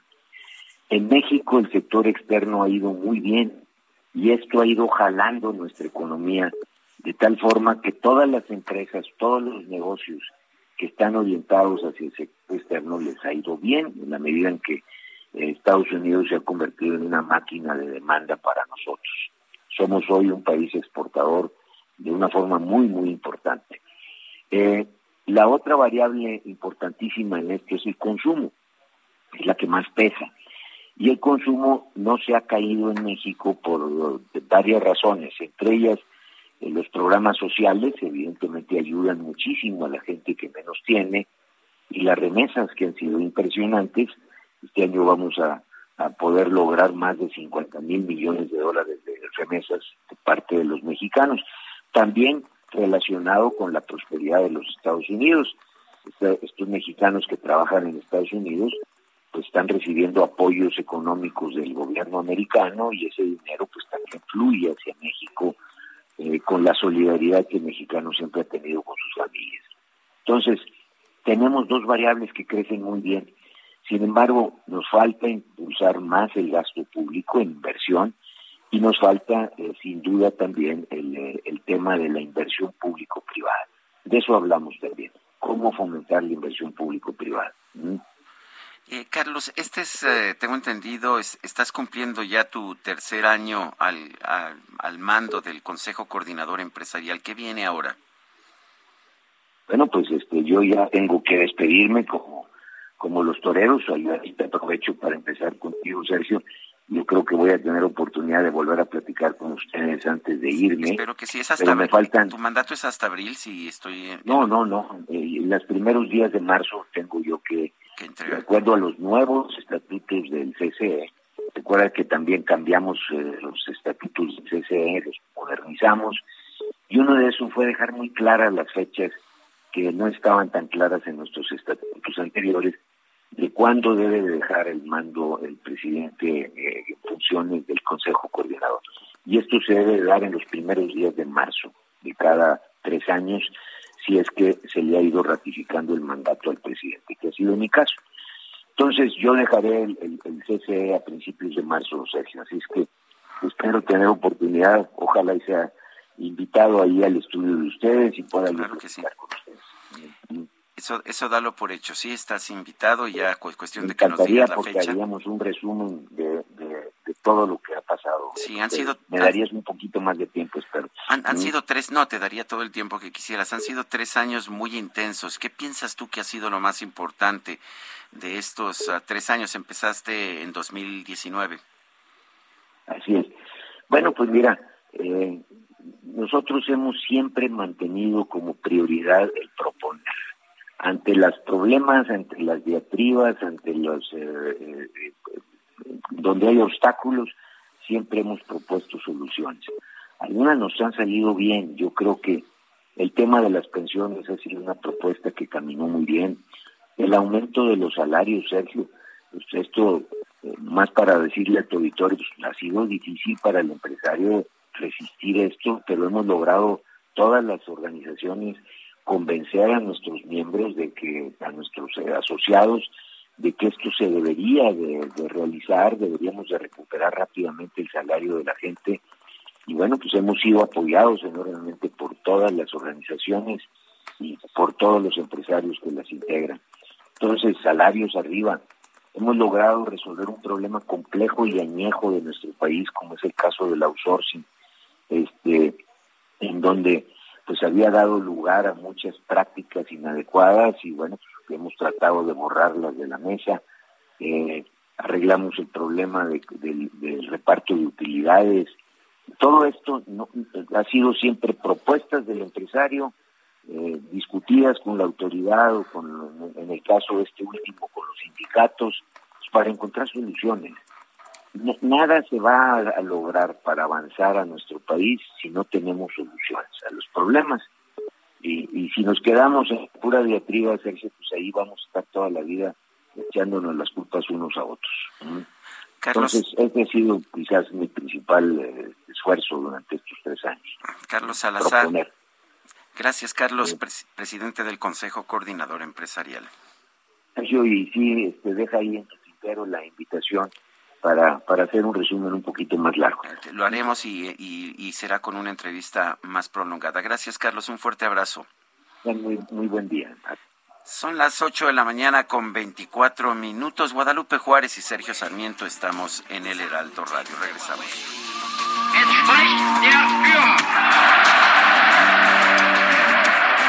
A través de Wi-Fi espiritual que conecta con la médula espinal.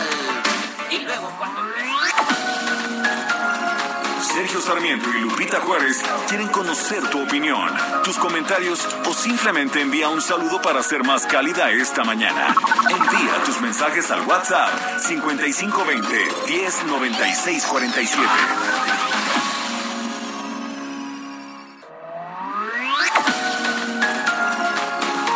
Continuamos con Sergio Sarmiento y Lupita Juárez por El Heraldo Radio.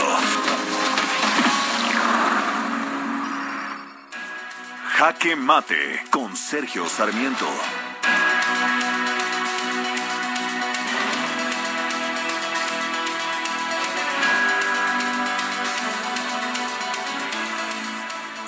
No hay ninguna duda que estamos sufriendo una cuarta ola de COVID-19. Lo estamos viendo en el número de contagios. No es solamente en México, es también en los Estados Unidos y en muchos otros países del mundo. En Estados Unidos se ha llegado a una cifra sin precedentes de un millón de contagios en un solo día. La verdad es que la experiencia nos dice que no tiene sentido volver a cerrar la economía.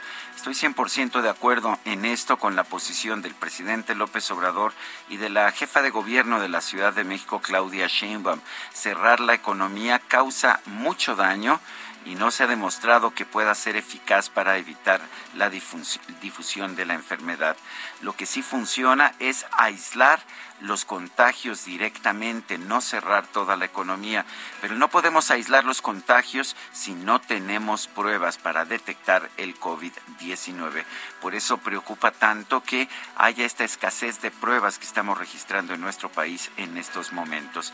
Y por supuesto las filas interminables en los centros de salud para aplicarse las pruebas, en que la gente tiene que esperar cuatro o cinco horas para poder tener el resultado de su prueba. Esto no solamente no funciona, sino que estas colas se convierten en una peligrosa forma de contagio que no deberíamos aceptar en la Ciudad de México.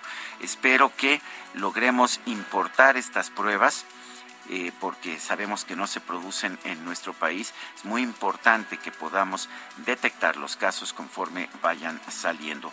Esto nos permitirá estar más preparados para enfrentar la enfermedad. Yo soy Sergio Sarmiento y lo invito a reflexionar. It's that time of the year. Your vacation is coming up. You can already hear the beach waves, feel the warm breeze, relax, and think about work. You really, really want it all to work out while you're away. Monday.com gives you and the team that peace of mind. When all work is on one platform and everyone's in sync, things just flow wherever you are. Tap the banner to go to Monday.com.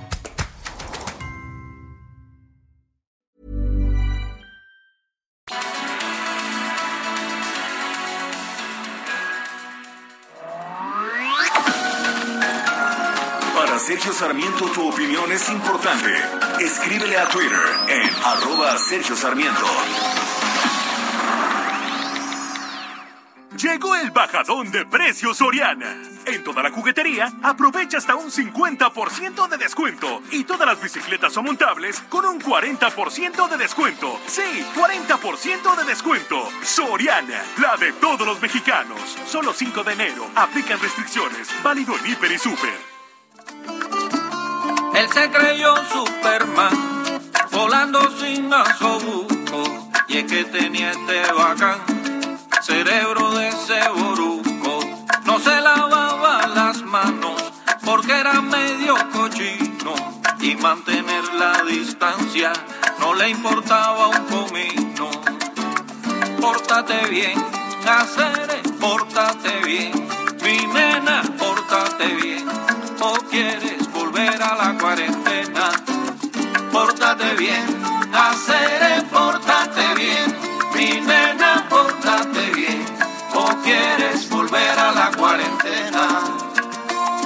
tal otra probadita de la música de Virulo? Pórtate bien, lávate las manos, guarda tu distancia o quieres volver a la cuarentena. Canta Virulo, pues una canción muy contemporánea, Lupita.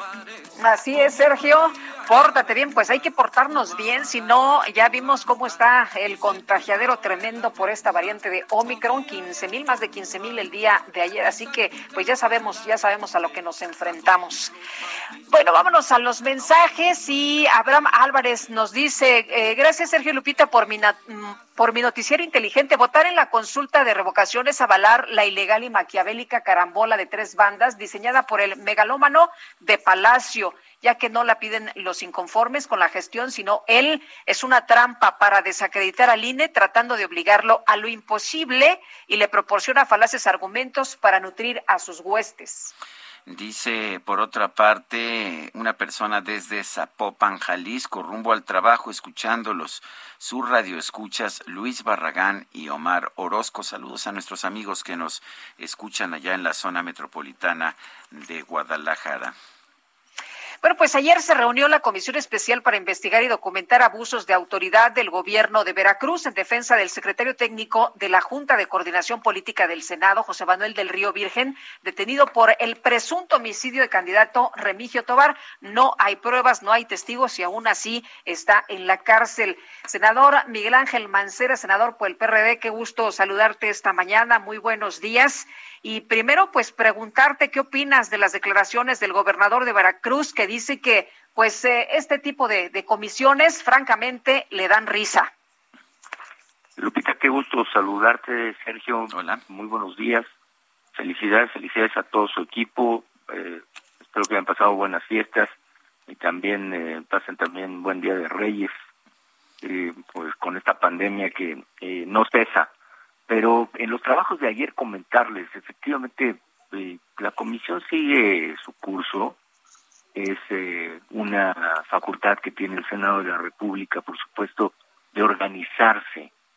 Se ha dicho mucho y ayer escuchaba efectivamente al gobernador porque pues alguien le dijo que eh, es, eh, está fuera de la legalidad y que no tiene ningún efecto y bueno pues lo que faltó que explicaran es que es una comisión que se crea derivada de la Junta de Coordinación Política.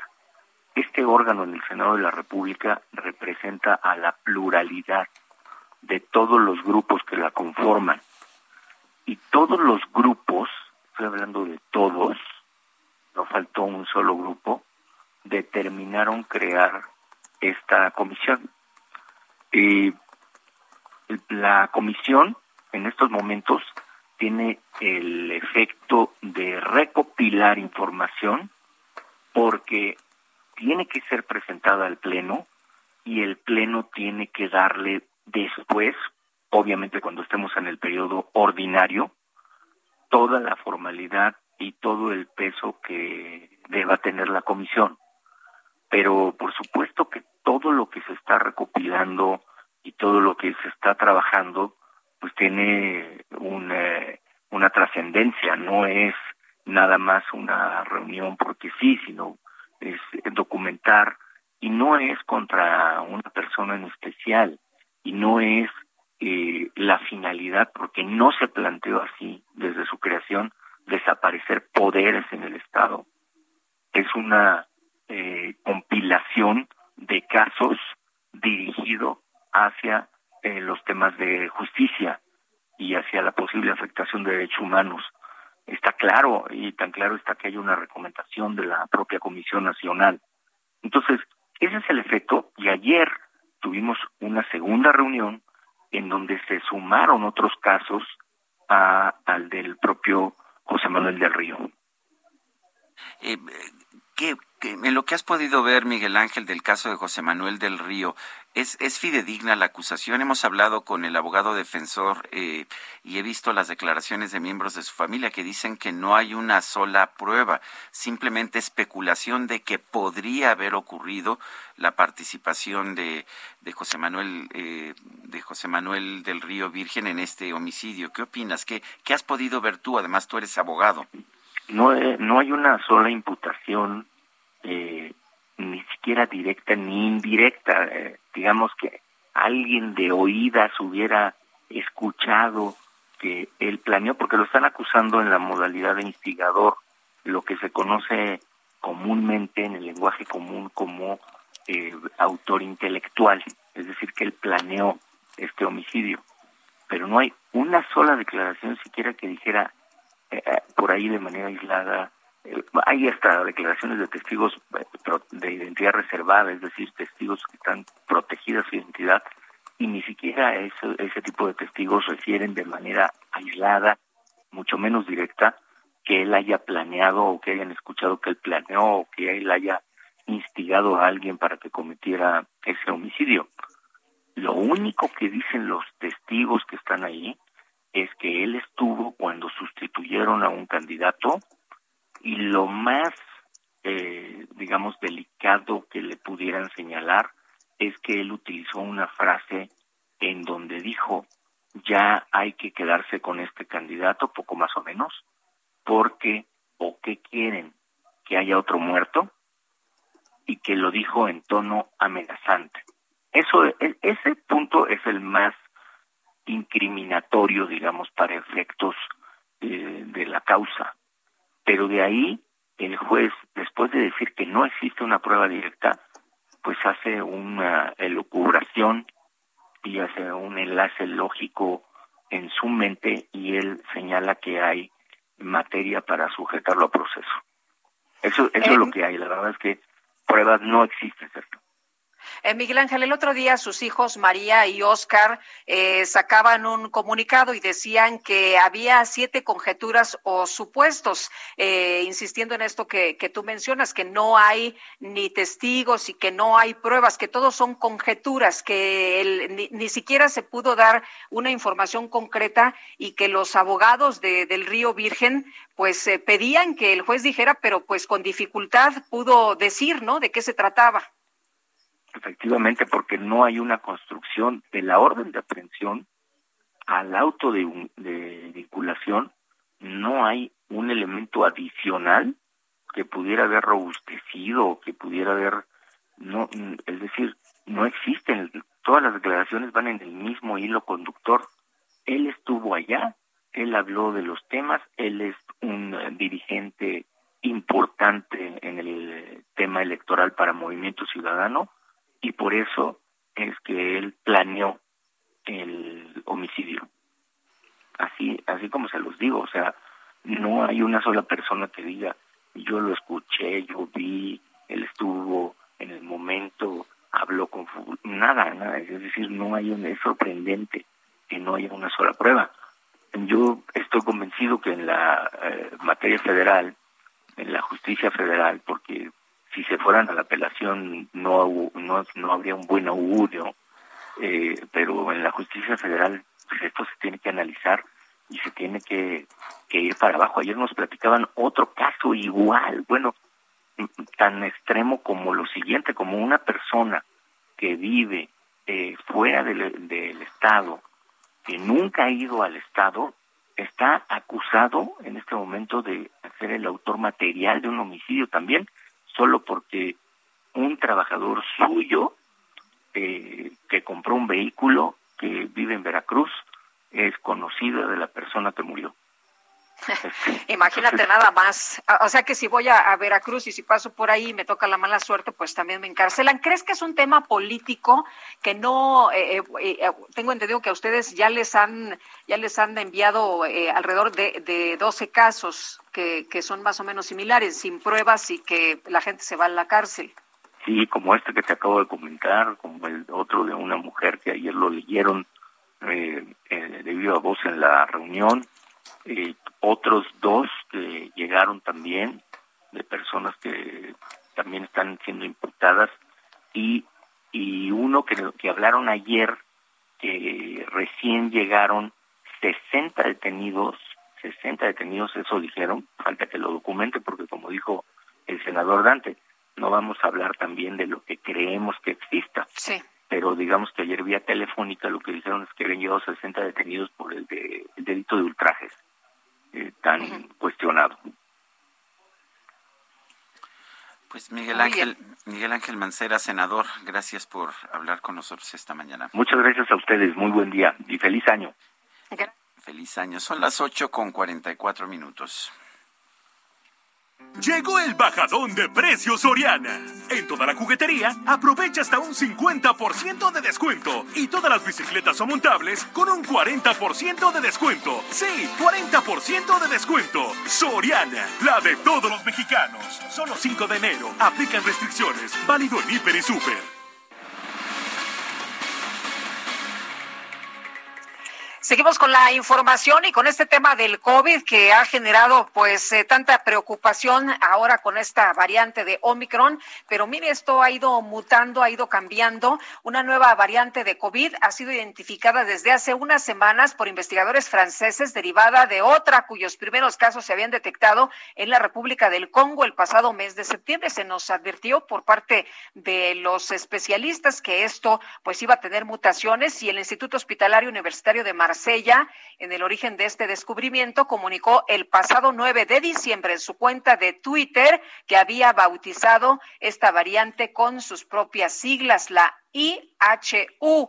Sus investigadores publicaron a finales del mes pasado un preestudio pendiente todavía de validación por sus pares sobre esta variante llamada B1640.2, de la que se conoce todavía bastante poco, teniendo en cuenta el limitado número de casos registrados. En Guerrero, las autoridades de la comunidad de Ocotequila, del municipio de Copanatoyac, no permitieron que un grupo de mujeres emitiera su voto para elegir, elegir a su comisario. Usaron el argumento de que el voto de las mujeres no está considerado en su tradición por usos y costumbres. Patricia Olamendi es doctora en Derecho con especialidad en Derechos Humanos, fundadora de la organización Nosotras Tenemos Otros Datos. Patricia Olamendi, tengo entendido que ya es ilegal, incluso bajo el régimen de usos y costumbres, negarle el voto a las mujeres. ¿Qué, ¿Cuál es la situación? Por supuesto que es ilegal. Eh, también la Constitución eh, prohíbe expresamente en el artículo 2 eh, que se violenten derechos humanos, particularmente de las mujeres. En este caso, el derecho al voto es un derecho humano. Y por supuesto que no solo eso, tenemos múltiples ejemplos de esta situación. En este caso particular, pues las autoridades, sobre todo electorales, deben de tomar cartas en el asunto para asegurar que efectivamente puedan participar pero forma parte de estas prácticas que lamentablemente vemos seguido en cuanto a las comunidades indígenas con respecto a los derechos de las mujeres. Eh, Patricia, eh, de acuerdo con la Constitución, pues nadie está por encima de, la ley, ¿no? Eh, los mexicanos y las mexicanas tenemos derecho a votar y ser votados. ¿Por qué tendría que ser diferente en estas tradiciones por usos y costumbres y por qué no pueden entender que pues la Constitución está por encima de todo lo demás? Pues sí, lamentablemente es que las autoridades, en el caso electoral incluso existen acciones afirmativas para que puedan asegurarse que las mujeres en comunidades eh, indígenas, rurales, puedan participar. En este caso, pues sí, lamentablemente es una violación grave a los derechos humanos de las mujeres. Ya no debería existir eso, pero mientras no existan eh, señalamientos claros y sanciones a estos tipos de actos arbitrarios, pues vamos a seguir pasando situaciones. Es el artículo 2 constitucional y también es la Convención contra todas las formas de discriminación hacia la mujer en el artículo 13 y 17. Entonces estamos eh, ya viviendo situaciones que francamente ya están fuera totalmente de contexto, pero pues lamentablemente sucede esto al amparo de la complicidad en muchas de las ocasiones de las autoridades. Eh, Patricia, ¿qué, ¿qué, se puede hacer? En este caso, pues se les negó el voto a estas mujeres, se eligió un comisario en esa comunidad eh, sin el voto de las mujeres. ¿Qué pasa en ese momento? Eh, ¿Interviene la autoridad estatal o la autoridad federal o simple y sencillamente eh, pues se, no se puede hacer nada y se queda ese comisario? No, tiene que reponerse el procedimiento por violación a derechos humanos y en este caso eh, la autoridad, incluso electoral, debe de participar. En este caso la OPLE de Guerrero debería de estar presente y por supuesto las autoridades también agrarias no pueden eh, reconocer eh, una situación como esta dado que hubo una violación a los derechos humanos. Entonces, pues es un llamado nuevamente a Guerrero a las autoridades participen y respondan el procedimiento, es decir, tendría que ser declarado nula esta elección. Eso no se permite de las mujeres. Y por lo tanto, pues, el procedimiento y garantizar, e incluso eh, con la paridad también establecida a nivel constitucional, tendría que haber dos candidaturas, por lo menos una de un hombre y una mujer para participar tan cercano. Bueno, pues Patricia Olamendi, doctora en Derecho, gracias por ah, conversar con nosotros sobre este tema de la comunidad Ocotequila de Guerrero. Gracias. Muchas gracias, buen día. Buen día. Bueno, pues preocupa, ¿no? Que, que después de, de, tantos casos de la modificación de, de la propia Constitución para garantizar los derechos humanos, pues sigamos viendo este tipo de abusos. Pues imagínate nada más, Sergio, que las mujeres no puedan elegir a sus representantes. ¿Por qué? Pues porque nos da la gana y porque así son los usos y costumbres aquí en esta comunidad. Muy, muy mal, reprobable. Y bueno, pues eh, hay quienes justifican todavía esto, pero pues debemos levantar la voz, por supuesto, y decir que esto no es correcto. Vámonos ahora con información de Gerardo Galicia. Gerardo, ¿por dónde andas? Muy buenos días. ¿Te andas portando bien? Eso es lo que me andan contando por acá. Así es, Lupita, Sergio, excelente mañana. Nos hemos portado muy bien y de hecho tenemos buenas noticias para todos nuestros eh, amigos, los pequeñines que sintonizan el Heraldo Radio eh, previo a ir a la escuela. Fíjate que estamos viendo ya bastante movimiento en el mercado de Sonora, en el mercado de la Merced, también eh, llegando a la zona de San Pablo, donde se realiza la venta de bicicletas. Los Reyes Magos están realizando muchas compras, así que seguramente para nuestros amiguitos que se han aportado bien y que salieron con buenas calificaciones, les van a traer sus juguetes el día de mañana. Y mientras esto ocurre, tenemos un dispositivo de seguridad. Tenemos la presencia de elementos de la Policía Capitalina a lo largo de Fray Servando Teresa de Mier, del eje 1 Oriente de la Avenida San Pablo, precisamente para garantizar la seguridad de los Reyes Magos que ya realizan las eh, compras de Día de Reyes. Si van a utilizar estos días, únicamente hay que manejar con precaución. La buena noticia es que sí tenemos asentamientos, pero de momento son mínimos. El avance es bastante favorable y por lo pronto, el reporte. Muy bien, muchas gracias, Gerardo. Excelente mañana. Y Igual para ti, buenos días. Vamos ahora con Israel Lorenzana, está ya por la zona de Bucareli. Adelante, Israel. Sergio, muchísimas gracias, Lupita. Un gusto saludarles esta mañana. Y bueno, pues nosotros tenemos información del paseo de la reforma al cruce con Bucareli. Ya hay carga vehicular para quien viene a través del eje 1 poniente en su tramo Guerrero y su continuación Bucareli con dirección hacia la avenida Chapultepec. Esto es a consecuencia del lento cambio de luces en los semáforos. No hay que abandonar esta arteria, ya que si su destino es la avenida Cuauhtémoc, esta es una buena alternativa. A través del paseo de la reforma, la circulación sin ningún problema, esto en el tramo que comprende Avenida Hidalgo y hasta la Avenida de los Insurgentes. Sergio Lupita, la información que les tengo. Israel Lorenzana, muchísimas gracias. Hasta luego. Hasta luego. Y bueno, en otras, en otras cosas, fíjese que el expresidente Trump canceló la conferencia de prensa que pues estaba programada a solicitud de sus asesores. El expresidente Trump anunció que se cancela la rueda de prensa que tenía programada para el 6 de enero, cuando se cumple un año del asalto al Capitolio y que en su lugar pues hablará en un mitin en Arizona el 15 de enero. Según la persona familiarizada con la situación, Trump estaba cada vez más irritado en los últimos días por la aparente falta de interés de los medios en su conferencia de prensa. La fuente dijo a CNN que Trump se dio cuenta de que las cadenas no iban a llevar su conferencia de prensa en vivo, particularmente por la vigilia de oración programada en el Capitolio y varios asesores externos y senadores republicanos lo instaron a no seguir adelante con la idea. Según la persona pues eh, que tuvo contacto con esta situación. Muchos de los comentarios que recibió fueron negativos, incluso de asesores externos, a quienes les preocupaba que desviaría la atención de los demócratas en un momento en que su partido se está volviendo impopular entre los estadounidenses. Son las 8 de la mañana con 54 minutos. Guadalupe Juárez y Sergio Sarmiento estamos en el Heraldo Radio. Regresamos. Cuando llegaba a los bares, como no había cabeza, formaba la retolata y se trepaba en la mesa. Cosía y estornudaba y salpicaba a la gente, a todos los bautizaba, aunque no fueran creyentes pórtate bien, hacer, pórtate bien. Sergio Sarmiento y Lupita Juárez quieren conocer tu opinión, tus comentarios o simplemente envía un saludo para ser más cálida esta mañana. Envía tus mensajes al WhatsApp 5520 109647.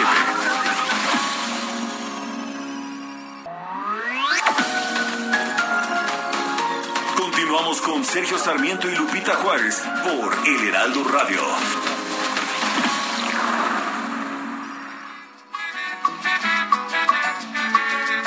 Las papilas gustativas que tenemos los cubanos no ofrecen alternativa, puerco, arroz, carne o banano.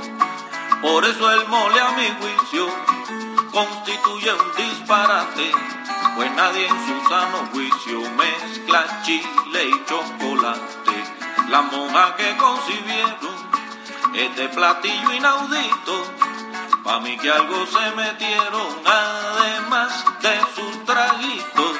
Aquí están los no, pues algo se metieron que mezclaron chile con chocolate, pero pues así surgió el mole, ¿no, Guadalupe?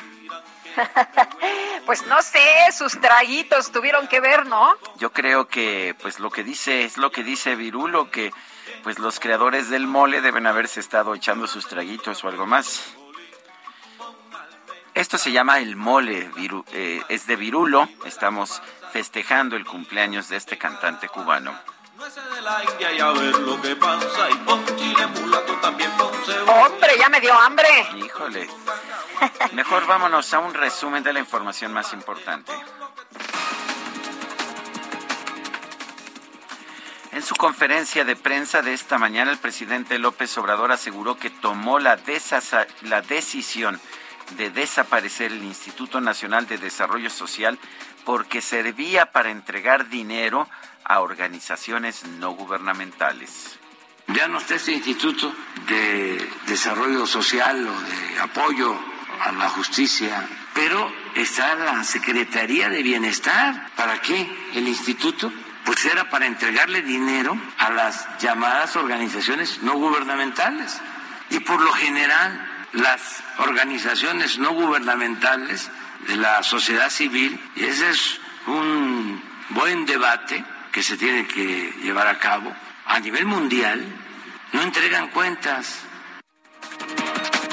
Y por otro lado, el presidente López Obrador informó que el, el subsecretario de Prevención y Promoción de la Salud, Hugo López Gatel, dio negativo a la prueba de COVID. El doctor Hugo López Gatel salió negativo de COVID y solo tiene una gripe, un catarro común. Está afectando mucho la nueva variante, pero afortunadamente este no es grave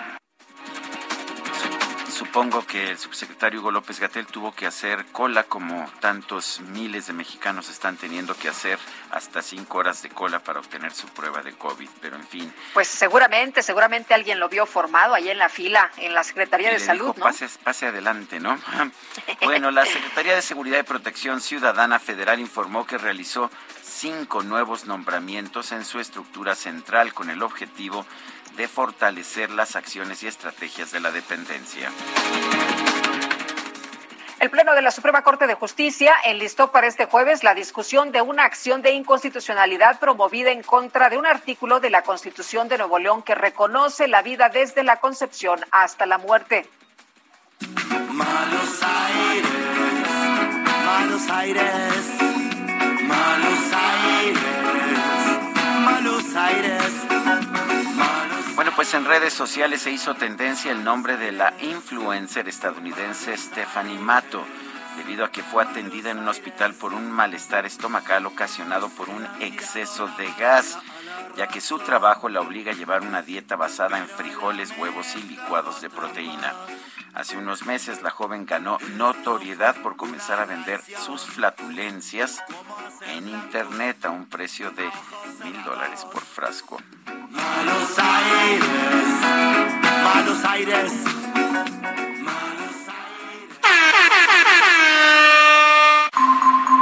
Se ha detectado una amenaza. La micro deportiva.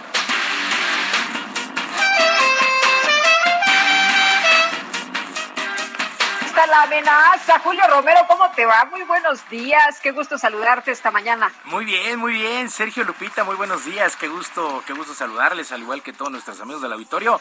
¿Qué cosas? Bueno, vamos a poner el mofe el amigo. Oye, y uno pensando, uno pensando qué demonios vender, cómo hacerse empresario y mira nada más. Este, esta será pequeña emprendedora, no lo sé. Oigan, bueno, pues vámonos con la información, vamos a echar lámina informativa. Previo al inicio del torneo de clausura del fútbol mexicano, la Liga MX reiteró su compromiso por mantener la salud entre los directivos, los cuerpos técnicos, los aficionados y los jugadores.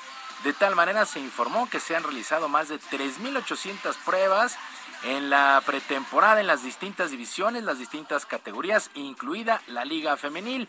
Las medidas serán más estrictas, principalmente con la aplicación de exámenes que serán cada siete días en vez de los diez que había antes del repunte de esta pandemia con el fin de poder aislar a los miembros que den positivos, ya sean directivos, jugadores o entrenadores.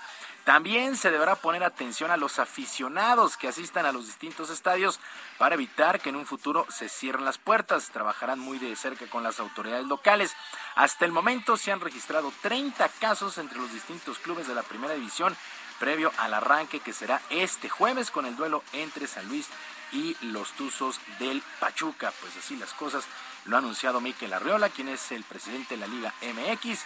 Eh, pues la medida principal, las pruebas serán siete días, cada siete días, en vez de los diez anteriores. Bueno, los Rayados del Monterrey presentaron a través de sus redes sociales a su nuevo refuerzo, el caso del mediocampista Rodolfo Pizarro, que vivirá una segunda etapa en este equipo luego de su paso por la MLS. Pizarro, Rodolfo Pizarro fue contundente con sus objetivos para este 2022.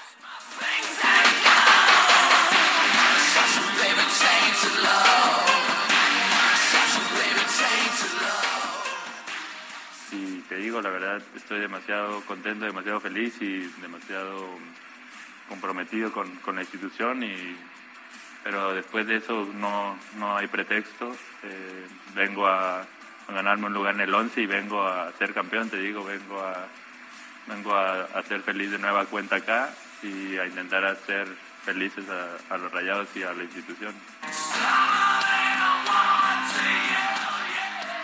En Chivas suspiraban por Rodolfo Pizarro y terminó regresando a Monterrey con este equipo de los Rayados que otra vez presenta un equipo bien interesante, bien completo, pero pues ni aún así le alcanzó la campaña anterior. Me parece que es la mejor plantilla del balompié nacional esta de los Rayados del Monterrey. Por su parte, Cruz Azul también aprovechó sus redes sociales para oficializar la llegada de Uriel Antuna. En un video se destaca las actuaciones de Antuna, sobre todo con la selección nacional, mientras que el encargado de estas redes pidió a los aficionados poner cara de sorpresa, a pesar de que en días anteriores ya se había anunciado esta contratación. Antuna se une a Cristian Tabó, a Alejandro Mayorga, a Eric Lira y Carlos Rodríguez como los nuevos refuerzos de la máquina. Cruz Azul también se reforzó aparentemente bien para buscar de nueva cuenta el título. En otras cosas, la Comisión Nacional de Cultura Física y Deporte, que dirige la ex atleta Ana Guevara, dio a conocer los nuevos lineamientos en el reglamento para la entrega de las distintas becas a los deportistas de alto rendimiento. El organismo informó que los estímulos económicos irán desde los 1.700 pesos a los nuevos talentos que van camino a la élite, 30 mil para los que lograron alguna plaza en los Juegos Olímpicos y hasta 75 mil pesos dependiendo los resultados a nivel internacional. Dentro de estos lineamientos llamó poderosamente la atención los aplicados al apartado de conducta, ya que los atletas deberán firmar un documento que mantendrá control de sus declaraciones en sus redes sociales. Con esta firma, con esta firma se comprometen a no exponer ninguna declaración que manche la imagen de la CONADE o cualquier representante del Sistema Nacional de Cultura Física y Deporte, además de las instituciones estatales, dirigentes, entrenadores o grupos multidisciplinarios. Así es que, pues sí, a abstenerse de criticar en redes sociales porque los que reciben becas tendrán que firmar este documento en donde se comprometen a no, a no, a no criticar a nadie de la CONADE o a nadie que aparentemente esté haciendo algo malo según esto. Bueno, pues ahí se levantó la polémica con esta situación allá en los nuevos lineamientos para las becas. Y el Washington Football Team, equipo del fútbol americano de la NFL, dará a conocer su nuevo nombre el próximo 2 de febrero y todo esto se dejó ver en sus redes sociales. Jason Wright quien es el presidente del equipo, agregó que también se conocerá el nuevo logotipo. Los antiguos Pieles Rojas o los Redskins tuvieron que dejar este mote luego de 87 años por eh, acusaciones racistas en el 2020. Bueno, a ver, ¿cuál es el que les gusta? Entre los nombres finalistas que dieron los aficionados destacan el de los Commanders. ¿Les gustan los Commanders, los Defenders, los Red Hawks, los Presidents o Armada? Bueno, pues de estos nombres saldrá el nuevo, el nuevo para el Washington Football Team el 2 de febrero, 2 del 2 del 2022. Así se anunció. Pues vamos a ver cómo se van a llamar ahora estos del Washington Football Team. La verdad es que todavía nos cuesta mucho trabajo acostumbrarnos, pues 87 años a pieles rojas, pues así es la fuerza de la costumbre. Semifinales en el béisbol de la Liga Mexicana del Pacífico arrancaron el día de ayer con triunfo de los Charros de Jalisco en casa, siete carreras por cuatro sobre los Sultanes de Monterrey. Alexander Tobalín fue el pitcher ganador. Linder Castro cargó con el descalabro. Salvamento para el ex liga mayorista Roberto Zuna. Ventaja de 1 a 0 para los charros de Jalisco. Mientras que en Guasave, el equipo de los algodoneros perdió 4 por 2 ante los tomateros de Culiacán. El veteranazo Manny Bañuelos consiguió la victoria, así es que ventaja de 1-0 para Tomateros y para los Charros de Jalisco. Arrancan estas semifinales que son a ganar cuatro de posibles siete duelos. Ya vamos camino rumbo a la Serie del Caribe. Sergio Lupita, amigos del auditorio, la información deportiva este miércoles, que sea un extraordinario día. Les recuerdo nuestras vías de comunicación. En Twitter estoy en arroba jromerohb, en arroba jromerohb además de nuestro canal de YouTube, Barrio Deportivo, Barrio Deportivo en YouTube, de lunes a viernes a las 7 de la noche, con mucha información y muchos deportes, por supuesto. Que tengan un extraordinario día. Gracias, Julio. Ahora sí que todos y que les traigan sus juguetes los reyes. Muy bien.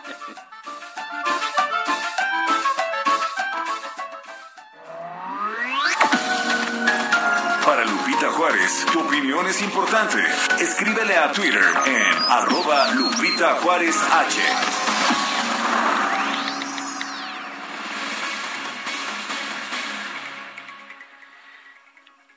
Agustín Basabe, nuestro analista político, ¿qué nos tienes esta mañana?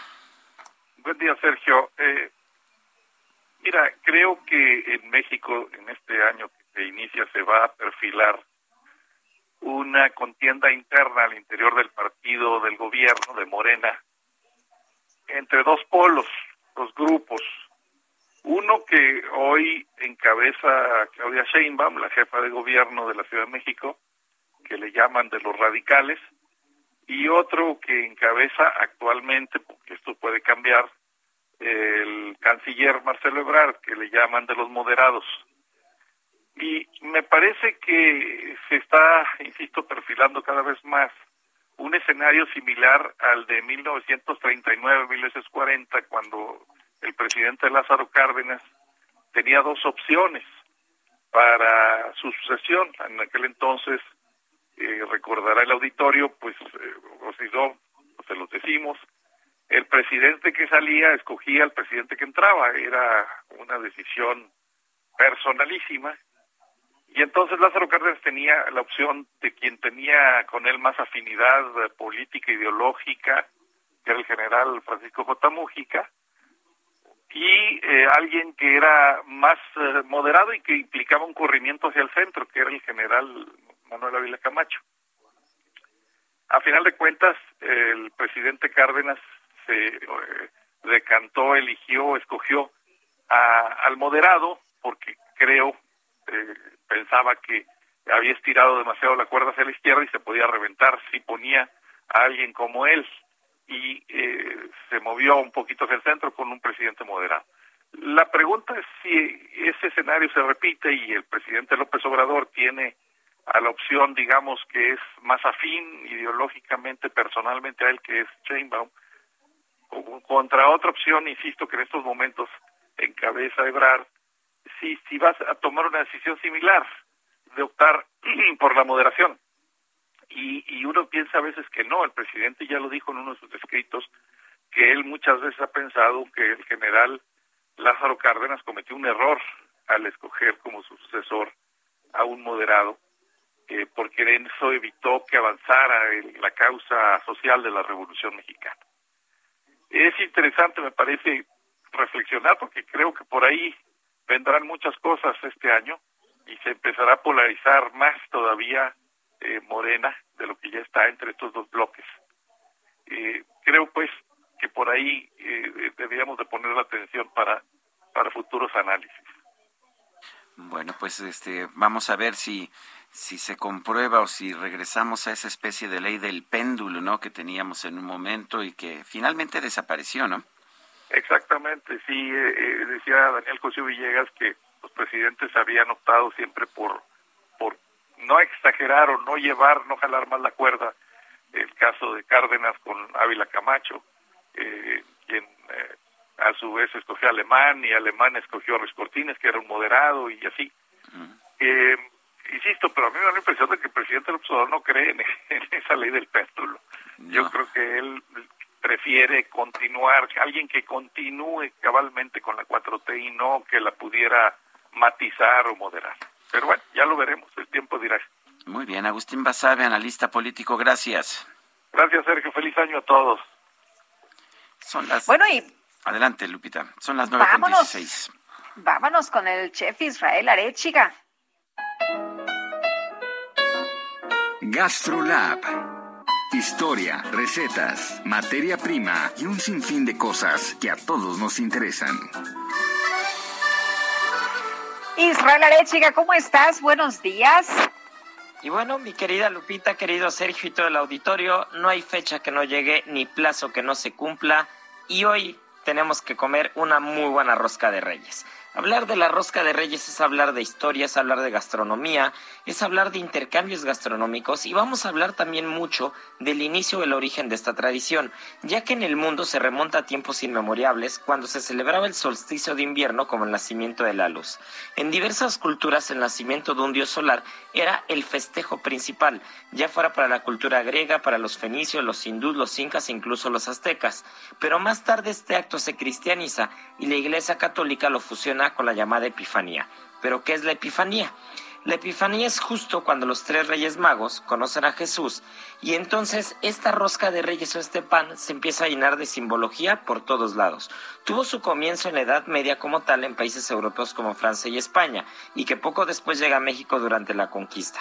Y esta simbología de la que les hablaba anteriormente, por ejemplo, la forma ovalada de la rosca representa el círculo infinito del amor a Dios, los frutos secos que puede tener arriba o cristalizados el higo, incluso los ates, que recordemos que ya está prohibido por ahora usar el acitrón, hay que dejar descansar en a la biznaga por un rato, pero que se puede sustituir con otras cosas. Eso representa, por ejemplo, las joyas incrustadas en las coronas de los Reyes Magos. El muñeco escondido representa al niño Jesús, que también ya de repente encontramos algunas roscas que tienen más niños Dios que, que, miga de pan.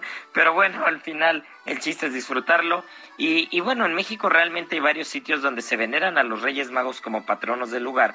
Un ejemplo de ellos es Tizimín, el pueblo de Tizimín en Mérida, que incluso en la, en la, en la iglesia es famosa por tener las tres figuras de los Reyes Magos como las figuras principales de la iglesia. Y bueno, el día de hoy estoy seguro que muchos de ustedes probarán diferentes tipos de rosca de reyes, no importa si es llena de concha por arriba, no importa si es la tradicional, si es rellena, si tiene ates, si tiene frutos secos, si tiene almendras, si tiene higos. Lo importante es que no perdamos esta tradición y que entendamos la simbología y el origen de las cosas. Les mando un fuerte abrazo y espero que se hayan portado muy bien para ver si los reyes nos traen algo. Yo de este lado la verdad es que me porté bastante, bastante bien, así que espero que me traigan ahí un juego de sartenes, algunos cuchillos, alguna cosita, este, que, que bien merecido lo tenemos de tanto año de trabajo y de bien portados. Les mando un fuerte abrazo nuevamente y nos escuchamos el día de mañana. Muy bien, Israel Arechiga, muy, muy bien portado este año, así que seguramente te van a traer todo lo que pediste. Buenos días.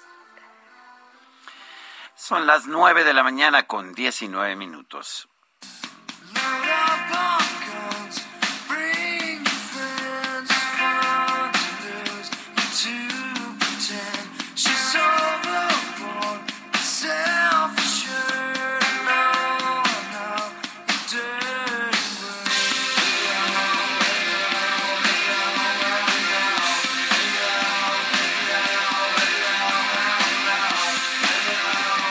Pues un juez de California rechazó ayer la demanda presentada por Spencer Elden, eh, que de niño apareció en la famosa portada del disco Nevermind de Nirvana de 1991.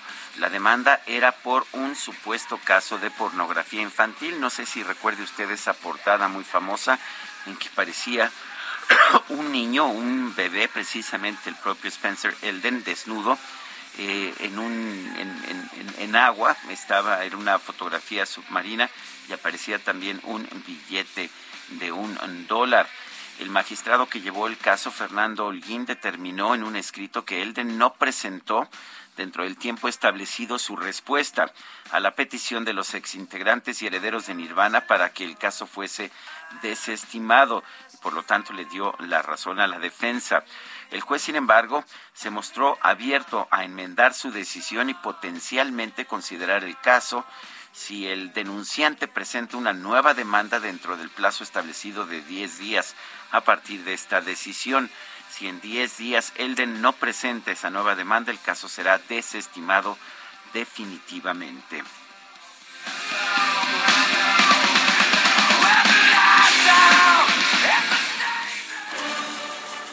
Y vámonos directamente con Israel Lorenzana, que anda por allá en Fray Servando y La Viga. ¿Qué pasa, Israel? Buenos días.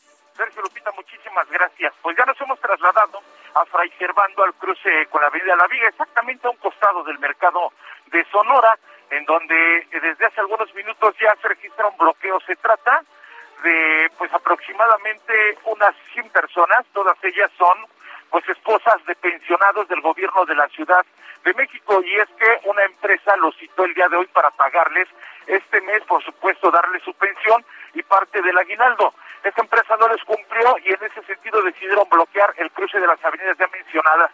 Lamentablemente hubo una serie de jaloneos con los elementos policíacos, los cuales por supuesto buscaban liberar la circulación, pero bueno, pues finalmente estas aproximadamente 100 mujeres tuvieron que pues apretar las manos y dejar bloqueada esta arteria a manera de presión para que les paguen. La circulación está totalmente desquiciada, Sergio Lupita, para nuestros amigos que vienen desde Congreso de la Unión, ya van a encontrar cortes viales, los vehículos los están regresando una vez más hacia la zona de Congreso de la Unión y a través de la viga, Avenida Circunvalación, también a la altura de San Pablo ya tenemos un corte vial, así que hay que tomarlo en cuenta las alternativas. Por un lado, Congreso de la Unión y también, aunque distante, vamos a recomendar utilizar 20 de noviembre con dirección hacia el Zócalo y, por supuesto, Pino Suárez hacia la calzada de Tlalpan para evitarse estos contratiempos. Señalan que no se van a retirar hasta que no les paguen la pensión que les corresponde a este mes y además les den la parte del aguinaldo también que no se les ha depositado. Sergio Lupita, es la información que les tengo.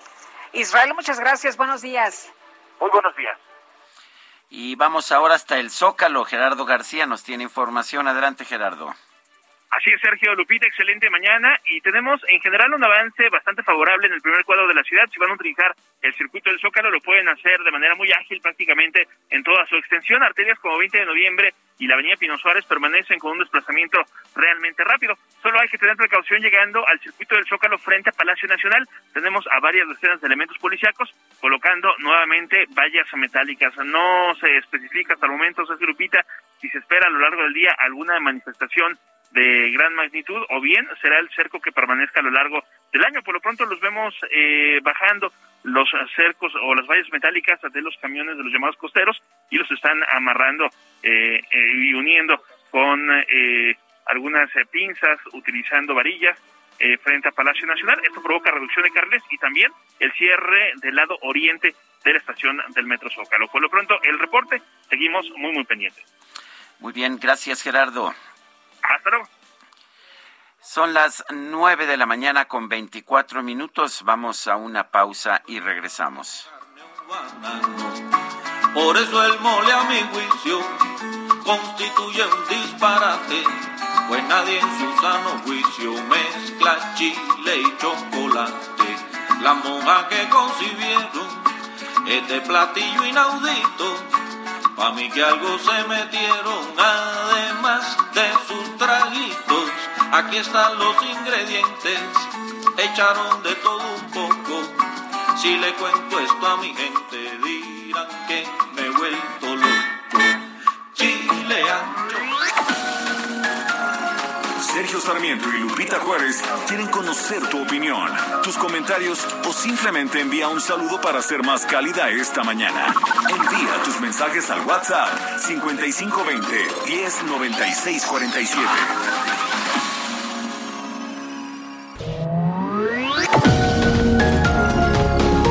Continuamos con Sergio Sarmiento y Lupita Juárez por El Heraldo Radio.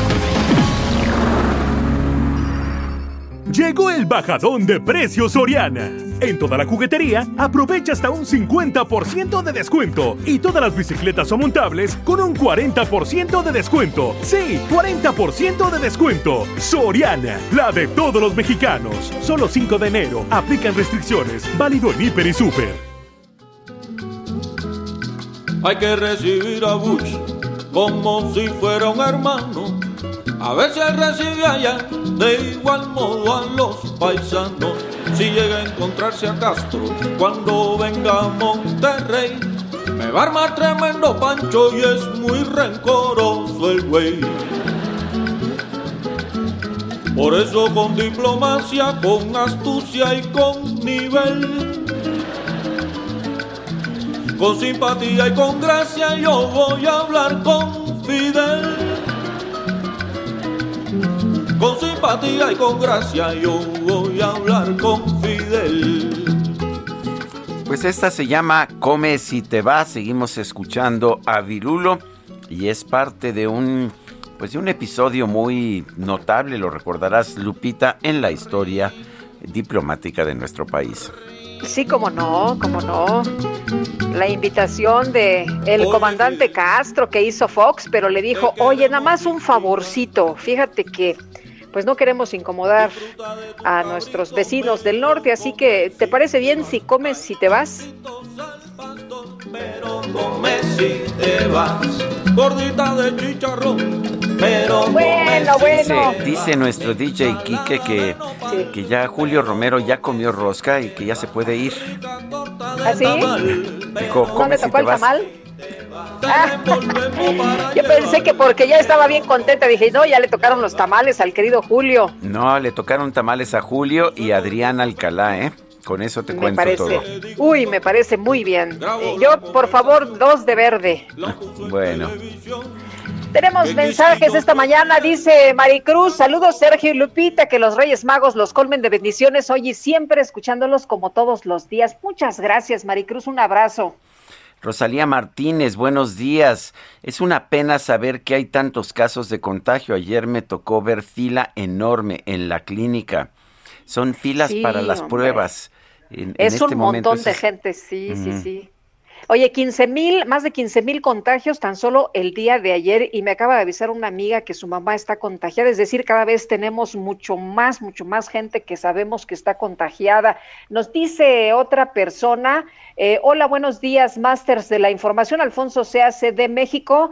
Lo bueno que no hay aumentos, sino ajustes por la inflación. ¡Uf, qué susto! ¿No creen? Saludos y bendiciones. Bueno, pues tras el cierre de varios meses por la pandemia de COVID-19, los gimnasios de la Ciudad de México están empezando a recuperarse. Y bueno, esto es importante, ya sabe usted que en enero es cuando nos entra a todos la obsesión por hacer el ejercicio que no hicimos en todo el año. Y pues es importante eh, tener un gimnasio para poder ir, pero también saber si está o no bien resguardado, si tiene medidas de higiene que nos permitan hacer ejercicio de forma segura. Eh, Rodrigo Chávez es presidente de la Asociación Mexicana de Gimnasios y Clubes. Rodrigo, gracias por tomar nuestra, nuestra llamada. En primer lugar, ¿cuál es la situación? ¿Qué tantos gimnasios sobrevivieron a esta larga pandemia? Ah, Sergio Lupita, muy buenos días, feliz Hola, año. buenos Pues, días. Pues muy muy difícil nos ha tocado los últimos dos años porque la pandemia nos ha pegado muy fuerte. Sin embargo, la gente respondió muy bien el año pasado. Logramos una recuperación cerca del 75% prepandemia, lo cual es muy alentador, no solo por nuestro negocio, sino porque lo que estamos haciendo es dando prevención de salud. Las personas que van a hacer ejercicio son personas que se quieren cuidar en su salud y que están seguros que por el ejercicio van a sentirse mucho mejor. Así que bueno, pues eso es lo que esperamos. Íbamos muy bien, nada más que ahora con esta nueva cepa, pues no sabemos qué va a pasar. Lo que sí estamos haciendo, Sergio Lupita, es ser muy estrictos en nuestros protocolos de bioseguridad. Lo que estamos Rodrigo, eh, haciendo- consiste, ¿Sí? eh, eh, el tema de- del ejercicio y el, el em, cubrebocas eh, siempre es como, como van, van de la mano, porque la gente dice, oye, sí quiero hacer ejercicio, pero en un lugar ventilado, pero me sofoco con el cubrebocas. ¿Cómo le hacen para que se guarde precisamente, pues esto que es uno de los de las medidas más importantes?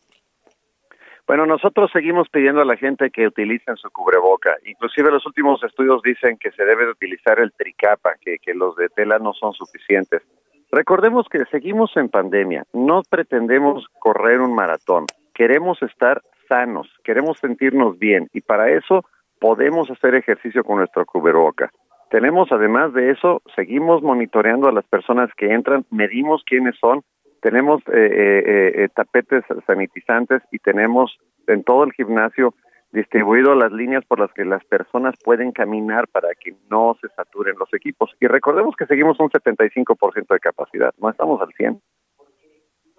El, ¿cómo, cómo han visto la demanda por servicios de gimnasios este en este año que está empezando?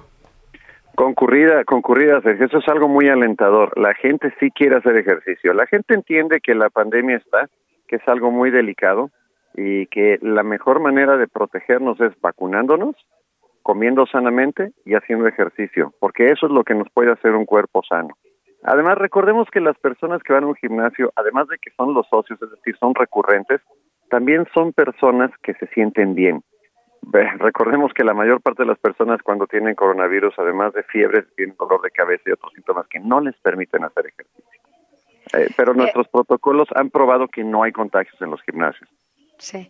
Rodrigo, muchas personas se animan al inicio de año, están, pues, ya sabes, con mucho, con mucha pila, con mucha energía, y luego como que se les va yendo eh, eh, la fuerza. Cuéntanos, eh, ¿los primeros tres meses son los mejores para los gimnasios?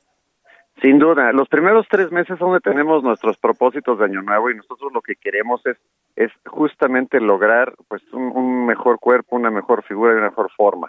Así que estos son los, los críticos. Se dice, nosotros creemos que son 21 días los que necesitas de ejercicio continuo para que desarrolles el hábito. Ahora, recordemos también, Lupita, que eh, ante una pandemia como la que tenemos, también tenemos herramientas virtuales.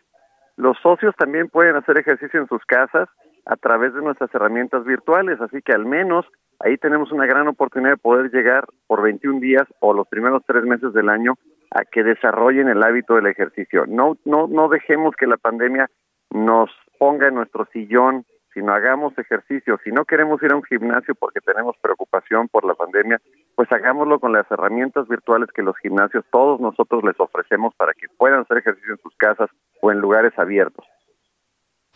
Bueno, pues yo quiero agradecerte, Rodrigo Chávez, presidente de la Asociación Mexicana de Gimnasios y Clubes, el haber conversado con nosotros esta mañana. Pues muchas gracias y, y, eso, esa rosca y esa comida de Navidad es el momento de hacer nuestro propósito y a bajar ahora sí de peso y hacer ejercicio para ser sano. Muy bien, Rodrigo. ¿Ya ves cómo eres? Los estoy invitando, es una motivación. Muy bien. Muchas gracias, buenos días. Gracias, buenos días, hasta luego. Hasta luego. Bueno, pues haz ejercicio, Lupita. Yo sé que eres sí. alérgica al ejercicio, pero eso se quita una vez que empiezas. Pues me preocupé un poco ahorita que Rodrigo dijo que 21 días, porque voy en el día 19 y, y, y qué tal que se me hace hábito. Bueno, pues esperemos este Esperemos, Esperemos que, no. que, sí, ¿verdad? Esperemos que sí, que sí se me haga hábito. A, muchas personas nos cuesta hacer ejercicio, la verdad de las cosas es que sí nos cuesta, pero pero le echamos ganas, le echamos ganas y siempre estamos ahí tratando, pues por el tema de la salud.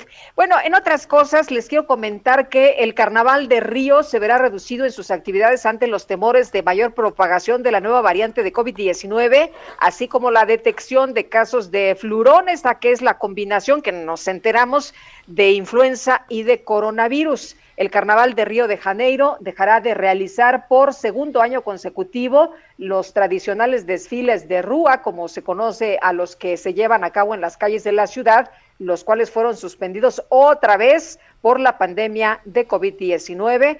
Y bueno, pues eh, son calificados como el alma de la mayor fiesta de Brasil, más de de 500 blocos, como se dice, a las bandas y estas comparsas que desfilan por las calles de la ciudad durante el evento, de nueva cuenta se quedaron con las ganas y vieron truncados este sueño de dar vida a esto que es la alegría del carnaval y de nueva cuenta todo por el COVID. En otros temas, el titular de la Fiscalía General de Justicia del Estado de México, Alejandro Jaime Gómez, informó que se sumó a la lista de funcionarios mexiquenses que han dado positivo al COVID-19. A través de redes sociales, el fiscal general mexiquense dio a conocer la noticia ayer por la tarde. En el mensaje señaló que va a trabajar a distancia para atender los temas de procuración de justicia de la entidad. He dado positivo a COVID, por lo que estaré atendiendo los temas de procuración de justicia del Estado de México a distancia, es lo que dice este mensaje. Gómez invitó a los mexiquenses a que se sigan cuidando y a que mantengan las medidas sanitarias por la pandemia. Eh, dice él que espera retornar pronto a sus actividades. Seguiré las recomendaciones médicas y espero pronto retomar las actividades cotidianas, es lo que dice el fiscal general de justicia del Estado de México, Alejandro Jaime Gómez. Y bueno, hemos conocido de información en el sentido de que todos los días hay más, hay más contagios por COVID-19. La doctora Oliva López Arellano, secretaria de Salud de la Ciudad de México, está con nosotros esta mañana vía telefónica con, eh, pues, eh, doctora, muchas preguntas. ¿Cómo están funcionando los kioscos? Y como siempre, agradecemos el que pueda platicar con nosotros esta mañana. Muy buenos días. Buenos días, Lupita. Con gusto. Eh, un muy feliz año para ustedes, Igualmente. para Sergio también y para todo su auditorio. Pues el día de ayer ya ampliamos el horario, eh, también duplicamos el número de pruebas entregadas en las unidades ambulatorias, en los centros de salud y también se sumaron ocho centros comerciales con módulos para hacer pruebas COVID. Eh, ya tuvo un efecto de inmediato, se realizaron 17.283 pruebas, habíamos estado realizando alrededor de 10.000, entonces ya se dio esta opción a que las personas pudieran tener pues cerca de su domicilio o más accesible eh, una posibilidad de toma de muestra. 117 centros de salud y 8 centros comerciales con módulos de toma de pruebas COVID, además de los módulos respiratorios también de atención respiratoria del IMSS, que también está eh, tomando muestras en sus unidades. Eh, doctora, eh, hemos visto una, una gran escasez de pruebas para COVID. Yo el domingo estuve como loco buscando dónde hacerme una prueba y me costó muchísimo trabajo eh, finalmente conseguir estas pruebas. ¿Qué está pasando? ¿Por qué hay esta falta de, de, pruebas? Bueno, habíamos, no hay falta de pruebas, de hecho tenemos 300 mil nosotros ya compradas que están a disponibilidad ahora en estos centros de salud y también en los, estamos dotando a los módulos de centros comerciales. Eh, no hay escasez de pruebas, lo que hay es una alta demanda, como había disminuido la demanda, pues eh, se retiraron eh, algunos puntos de toma de muestras. Estamos ampliando justamente porque a partir de las fiestas decembrinas, de los encuentros familiares, sociales, de las vacaciones y sobre todo del regreso a los trabajos, hay mucha gente que aún sin sintomatología está acudiendo. Entonces estamos ampliando, desde el día de ayer ya se, se duplicó el número de pruebas entregadas, estábamos sobre 10.000 y ahora estamos eh, dotando de, eh, para que todos los centros de salud tengan 200 eh, pruebas por unidad para estar realizando y esto nos permite estar sobre 22.000, 23.000 pruebas con capacidad de hacer 22 mil, 23 mil pruebas diarias. Eh, doctora, ¿qué le dice a las personas que llegan a las unidades de salud y, pues llegan temprano y se acaban las pruebas? Eh, ¿A dónde van? ¿En dónde se hacen eh, la prueba? Eh, hay quien dice que hasta cinco horas se han tardado, es por, por la misma demanda. Sí, hay, hay una sobredemanda por estas razones. Ahora, lo que es muy importante es que las personas puedan hacer la llamada Locatel para que los orienten al sitio más cercano a su domicilio y eh, estar, digamos, cerca de su domicilio y tener estas distintas opciones. Eh, creemos que esto se va a estabilizar en los próximos días, ya que las personas que no tienen síntomas, que no tienen, digamos, una condición de riesgo, sino simplemente es un requisito para regresar a trabajar o quieren estar prevenidos, eh, ya van a dejar de, acudir a estos sitios de toma de muestras y entonces ya se estabilizará así solamente con las gentes que realmente lo estén requiriendo por sintomatología o contacto directo con alguien con COVID. Ahora, la recomendación es, si no se puede hacer la prueba para que no estén formados tanto tiempo, basta con aislarse. Ahorita lo que estamos teniendo es eh, unos cuadros mucho más leves, hay que monitorear el oxígeno y la temperatura, pero los cuadros son menos eh, agresivos en general. Entonces se puede aislar la persona y estarse monitoreando, llamar a Locatel para que le demos seguimiento. Eh, doctora, ¿cuál es la situación en los hospitales? Sabemos que hay más contagios, hay más hospitalizaciones. Las, las hospitalizaciones están, sí ha habido un incremento ligero, pero está el 10% de camas COVID ocupadas. O sea, tenemos 90% de disponibilidad de camas COVID para atención si se requiriera. Por eso señalo la mayoría de los contagios, si hay un mayor contagio, estamos identificando eh, más casos positivos, pero afortunadamente con cuadros leves o cuadros moderados, sobre todo con sintomatología de vías respiratorias superiores, escurrimiento nasal, dolor de garganta, eh, dolor de cabeza y también eh, malestar general, cuerpo cortado. Eh, por eso no confundirlo con gripa y aislarse, independientemente de si tenemos positivo o negativo nuestra, nuestra prueba, aislarnos evita COVID y evita otras infecciones respiratorias. Eh, doctora, pregunta una persona al auditorio sobre la PCR y los antígenos, eh, si las pruebas rápidas son válidas porque ha habido falsos negativos. Sí, son válidas, desde luego tiene un porcentaje eh, de falsos negativos, pero para usarlas de manera masiva eh, son muy útiles porque dan el resultado de inmediato. En los centros de salud nosotros lo que hacemos es cuando la persona tiene sintomatología muy compatible con COVID y sale su prueba rápida negativa, tomamos PCR. Bueno, pues yo quiero agradecerle, doctora Oliva López Arellano, secretaria de Salud de la Ciudad de México, el haber conversado con nosotros esta mañana. Con mucho gusto, invitar a todos los que van a vacunarse con su refuerzo a que acudan a vacunarse, porque esto es lo que nos protege frente al COVID-19. La vacunación, las medidas sanitarias personales y colectivas y sobre todo que estemos atentos y si tenemos síntomas nos aislemos. Muchas gracias, doctora. Gracias, buen día. Buenos días. Son las nueve con 47 minutos. Vamos a un resumen de la información más importante de esta mañana. Llegó el bajadón de precios Soriana. En toda la juguetería, aprovecha hasta un 50% de descuento y todas las bicicletas o montables con un 40% de descuento. Sí, 40% de descuento. Soriana, la de todos los mexicanos. Solo 5 de enero. Aplican restricciones. Válido en Hiper y Super. El presidente López Obrador señaló que como regalo de Día de Reyes va a pedir salud para todos los mexicanos, que se mantengan los valores culturales y espirituales y que prevalezca la fraternidad. Eso es lo primero, la salud. No solo para enfrentar esta variante de la pandemia, sino en general salud, que todos estemos sanos, que tengamos salud, todos los mexicanos. Lo segundo es que sigamos manteniendo nuestros valores culturales, morales, espirituales. Y lo tercero, que sigamos siendo buenos y fraternos.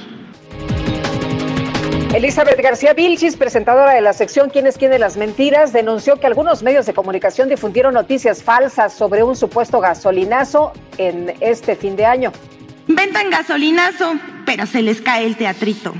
Los generadores de noticias falsas no descansaron el fin de año y se lanzaron y lanzaron una campaña de desinformación diciendo que en 2022 habría aumento a las gasolinas, asegurando que se ubicaría en los 26 pesos por litros.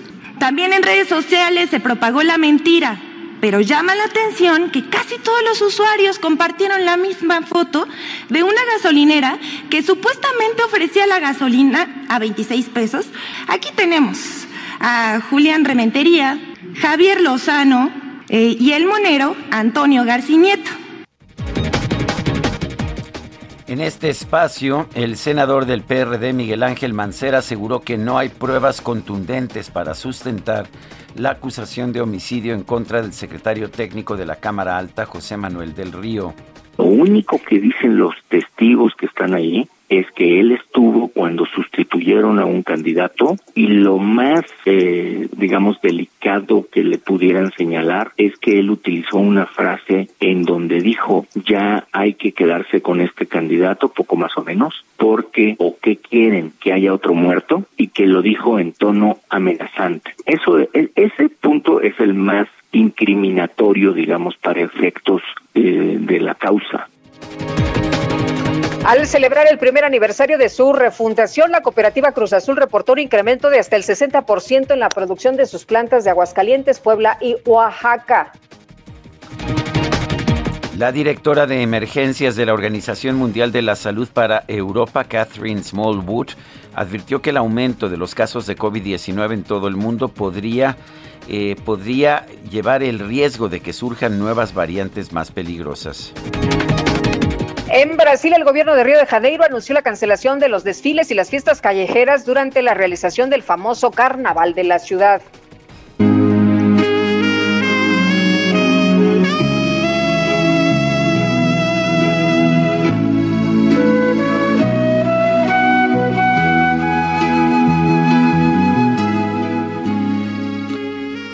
En TikTok se hizo viral un video que muestra a los cantantes mexicanos Charlie Hernández y Rosario del Valle interpretando la canción Vivo por ella, por petición de los clientes de una taquería a la que acudieron. En una parte de la canción Charlie olvidó la letra por lo que Rosario entró a su rescate cantando la parte del tenor, lo cual ocasionó que él siguiera con la parte de la soprano.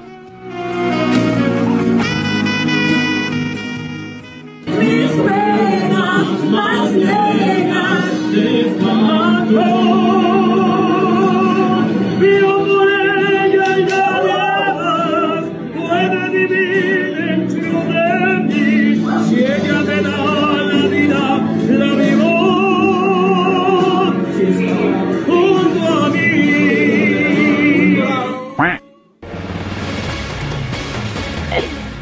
Bueno, pues rápidamente los mercados eh, siguen subiendo. La bolsa mexicana tiene una nueva ganancia, 0.3%. El Dow Jones sube 0.2%. El Nasdaq, en cambio, está cayendo 1.3%.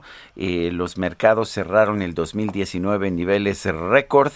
Eh, la bolsa mexicana subió más de 20% en 2019.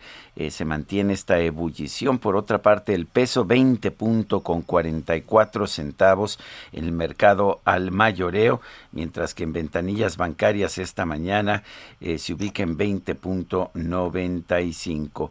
Baja, baja la cotización del peso frente al dólar y pues eso es bueno para nosotros.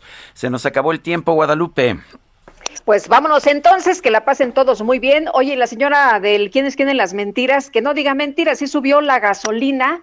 Eh, bueno, pues ahí hay eh, varios recorridos que hicieron personas, no a 26, pero sí estaba carísima este fin de año. Así que, bueno, pues eh, habrá que habrá que hacer otra sección, ¿no? Para um, revertir las, todo las este- mentiras en la pues, sección de quienes mentiras. quieren las mentiras. Pues sí, así es, mi querido Sergio. Que la pasen todos muy bien, buen día. Bueno, y nos despedimos con música de Virulo. Esta es con Cuba, no te metas. Nos escuchamos mañana en punto de las 7 de la mañana. Hasta entonces, gracias de todo corazón.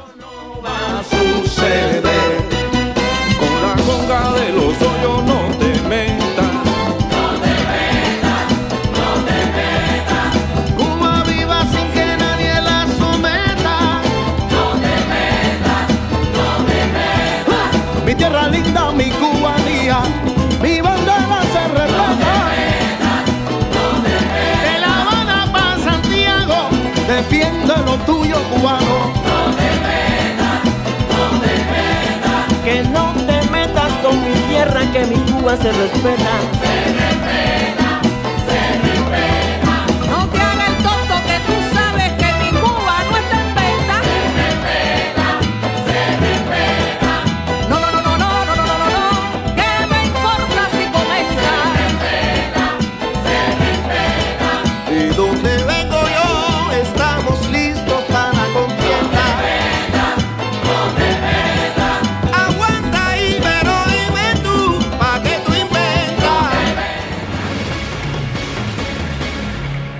Heraldo Media Group presentó Sergio Sarmiento y Lupita Juárez por El Heraldo Radio.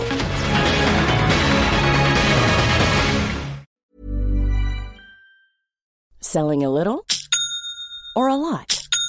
Shopify helps you do your thing however you cha-ching. Shopify is the global commerce platform that helps you sell at every stage of your business. From the launch your online shop stage to the first real life store stage, all the way to the did we just hit a million orders stage.